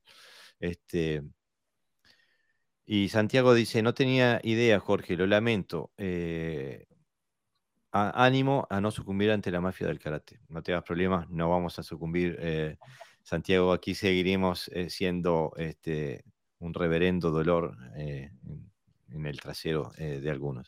Este, todos esos ataques son la confirmación de que van por el buen camino. Y bueno, por lo menos hacemos, somos sinceros en lo que hacemos y transparentes. Este, y no, como digo, no, queremos imponerle nada a nadie, somos una voz. Eh, Walter Retén Sensei nos escribe, aprendemos de todos y de todo. En, todo caso, las diferencias, cuando no los compartimos desde última, son un desafío a fortalecer esas virtudes y se agradecen. Sigan adelante, amigos. Gracias, Sensei, sos un crack. Este, tenés que volver, eh, te estamos extrañando. Este, y después dice, eh, Yarin Sensei nos escribe, dice, cuánto lo siento, Jorge Sensei, tu trabajo habla toneladas adelante. Y bueno, estamos, estamos, somos varios que estamos en esta y estoy, la verdad que el podcast lo que, lo que, nos, lo que más nos ha dado ha sido amistad e información nos hemos, eh, nos hemos juntado alrededor de un montón de gente eh, que, se ha nucleado alrededor del podcast, que nos han enriquecido un montón, así que digo, eso es, marginal. Eh, el podcast nos ha dado muchísimo más, valor de lo que nos, que nos de los problemas que nos pueda haber creado. Por lo menos a, a, nivel personal me parece que la experiencia de ustedes también es, la misma. ¿no? Em, este, Iván dice, Sensei Garibaldi, siempre que algún maestro te ataque por este podcast significa que no es un maestro, algo estás haciendo bien sin molesta a los tradicionalistas del karate. Estamos intentando, estamos intentando volver a una tradición. Digo, yo me siento como, no para compararme con esos genios, pero me siento como que vivo en la, en la época de, Miguel Ángel y, Da Vinci, esos que buscaban el renacimiento, ¿no? Volver a las raíces que, de, lo que había sido la, cultura de, Roma y volver a esa expresión. Bueno, yo siento que soy una parte de un movimiento que intenta empujar en, el mismo sentido dentro del ámbito del karate, ¿no? Este, aunque yo no sé, no, sirvo ni para llevarle el café a ninguno de esos monstruos, pero bueno, participo. Nosotros, Jorge y yo, que hemos hablado mucho y, que prácticamente a diario y hemos practicado mucho juntos y, hemos encontrado mucho, mucho en común, ¿no? Eh, eh, hemos sido eh, maestro y alumno a la vez, ¿no? Eh, yo he sido tu maestro de Kenjutsu, pero a la vez he sido tu, tu, compañero, a la vez he, sido, he aprendido de ti, sé Hitching, a la vez, o sea, hemos sido, hemos ocupado como diferentes roles dentro de, mm. nuestra, de nuestra relación, ¿no? Y además de forma muy armónica siempre. Eh, nosotros cuando hablábamos eh, y practicábamos, mm, llegábamos a conclusiones y no podíamos entender muy bien que, que, hubiera un tipo de karate que tuviera un cierto eh, nivel de, de, de, lo que es el karate, ¿no? que se acercara y, y, fuera poco conocido. ¿no? Siempre nos encontrábamos en los cursos, ¿no, Jorge? Que dabas tú en tu campus de verano, eh, era tremendo, ¿no? Decíamos, Ay, no, no nos acaban de entender, ¿no? Y entonces con esto de la, de, desafortunadamente de la pandemia, pues Jorge decidió hacer un podcast y me pidió ayuda, ¿no? Y yo encantado, claro. Todo lo que sea comunicar a mí me encanta. Y, y entonces era un proyecto de dos amigos, de dos personas que están enamorados del karate, hablando en un, en un podcast. No, no teníamos ni idea que pudiera tener repercusión, ni positiva ni negativa. Lo que queríamos era simplemente expresar nuestras experiencias y es lo único que hacemos. Y encontramos afortunadamente más cosas a favor, seguimos, encontrando muchas más cosas a favor que en contra. Lo que pasa que a veces, como las moscas, aunque sea una mosca, siempre molesta. Es decir, tú estás tranquilo y la mosca no deja de molestar. y entonces, no, eh, en algún momento hay que echarle cuenta para que no siga molestándole, ¿no? Pero hasta ahí. ¿eh? Pero tenemos claro lo que buscamos y lo que, y lo que hacemos. Porque lo que hacemos nosotros es precisamente lo que hacemos en el dojo. O sea, nosotros no estamos aquí hablando y después nos vamos y nos acostamos. Es que mañana por la mañana estamos a la, muy tempranito levantándonos para practicar. que es lo que yo hago. Yo, yo desayuno y practico, y a veces practico y luego desayuno. Y así hacemos todo. Y es lo que vamos a transmitir. A veces, pues, eh, habrá gente que le acepte y los que no. Yo le aconsejaría a esta gente, para que su vida fuera más, más de más calidad, es que no escucharan aquello que les molesta. Yo, yo es lo que hago y, mi vida, y sobre todo olvidar. La, la, capacidad de olvidar es importante también para la salud mental. Eso es lo que aconsejo yo, ¿no? Pero también, para no terminar en negativo, ¿eh? como dice la, la, ciencia de la sociología, que siempre se recuerda lo último, ¿eh? por eso votamos lo que votamos a veces, ¿no? No nos acordamos lo que hacen los políticos, acabar un poco en positivo, ¿no? Y, antes decía Daniel, preguntaba sobre por qué no era Sato, no era tan conocido a pesar de, de la grandeza, ¿no? Creo que aquí lo dice Funakoshi en su última parte, ¿no? Dice, cada vez que recuerdo el hecho de que Sensei no había llegado a publicar su conocimiento, filosofía y aplicación de las generaciones futuras, no puedo dejar de sentirme vacío. Es decir, una de las cuestiones es que todo ese conocimiento mm, se quedó en, las cuatro paredes del dojo, no salió a la luz como ocurre con otros maestros. Sí, nunca, nunca. Por, eso pienso que el, el, enfoque de Asato no, no, no fue transmitir su arte marcial, sino que era su ámbito político. Este, pero, pero bueno, este, por suerte estuvo Funakoshi Sensei para transmitir su palabra. Este, eh, Iván dice, yo tengo 26 años y me siento más identificado con un okinawense del siglo XVIII que con un karateca medio actual. Y ah, eh, por eso, Iván, eh, somos miembros del mismo, de la misma corriente que intentamos redescubrir nuestro menos, menos por la parte de cargar piedra de 30 kilos, eso ya... No, ya yo con, con, las, con, las, bolsitas de Mercadona ya me alcanza. Este, este, eh, Mara dice, se agradece mucho que hagan estos podcasts, te ayuda a ver otros puntos de vista, ampliar los conocimientos. Gracias, gracias por, por participar, Mara. Bueno, Mario está aquí a, causa del podcast, nos conocimos por el podcast. Sí, Alguien te dijo que existía este podcast y decían, son igual de idiotas que vos, ¿no? Sí, básicamente, o sea, yo, yo me sentía, bueno, yo y mi gente allí en Canarias nos sentíamos solos en el universo, decíamos, vaya, ya somos tres, cuando nos muramos nosotros se acabó, se acabó nuestra forma de ver la vida, ¿no? Pero afortunadamente a raíz de, del libro este que, que escribí, de, de, que alguien lo leyó, me escribió por, por, por redes sociales y me dijo, oye, tienes que conocer a esta gente que hacen un podcast, tal, habla con ellos, seguro que les interesa, tal, y bueno, y poco a poco pues nos fuimos conociendo y mira, somos, más, somos, más, de lo que, de lo que parecía. Justamente, aparte, justa, por suerte fuiste persistente porque como, como eh, a mí me escribe tanta gente por el podcast y me escriben y nunca sé qué intenciones puede haber, siempre al principio no doy mucha pelota, ¿no? Pero, eh, y, me escribiste y me volviste a escribir y, y te contesté y digo, por suerte fuiste persistente como para que yo pudiera trascender esa, esa, esa, ese escudo que pongo. Este, sí, yo no, yo quería ver si era verdad, o sea, digo, a ver si me van a engañar y, y el único loco soy yo. Pero... No, había más locos, por suerte. Pero sí, encontré más. Este, por suerte que sí. Este, bueno, con, ese, con esa nota de alegría y de, de, de regocijo de, de, que somos Marios, que estamos en, en esta búsqueda, que somos parte de un movimiento. Este, bueno, ya vamos por las 2 horas 17 minutos, este, como siempre, pasado de largo. Este, eh, y bueno, eh, nos vemos el sábado que viene, este, a, la misma hora, en el mismo lugar. Eh, no se olviden que el audio, el podcast, sale mañana. Este, y bueno, si les gusta el contenido, no se olviden de suscribirse a nuestro podcast en su plataforma de podcast y de seguirnos por YouTube y por nuestra página de Facebook. Y, nunca lo decimos, pero le podéis dar like a YouTube también. ¿eh? y también si tienen temas que proponer que no lo hayamos tratado, pues estamos Bienvenidos sean. Y por favor, eh, Mario, acordar de, dar, eh, hacer la propaganda de tu libro, eh, que si no, si no lo, hacemos propaganda nosotros, no le hace nadie, así que hay que darle. no, el libro, el libro, está ahí para, para todo el que quiera, hombre. Se llama Karate, su esencia perdida. Hay un podcast, de hecho, donde, bueno, el primer podcast en el que salgo, donde se, donde se habla del, del libro y de lo que se escribe y por qué se escribe También está a través de la, de la web, está el blog que tengo de karatebordón.com. Ahí también sale, hay enlaces hacia el libro y se explica un poco lo que hay ahí.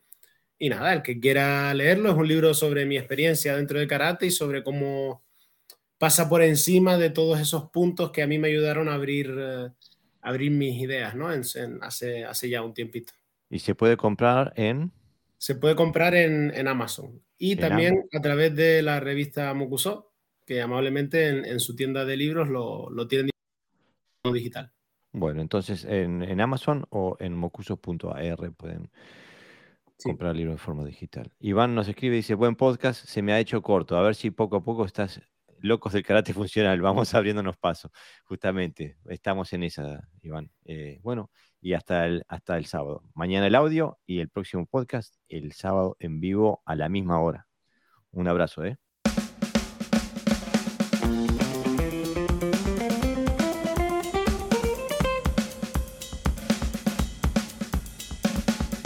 Bueno amigos, eso ha sido todo por hoy. Espero que hayan disfrutado de este episodio.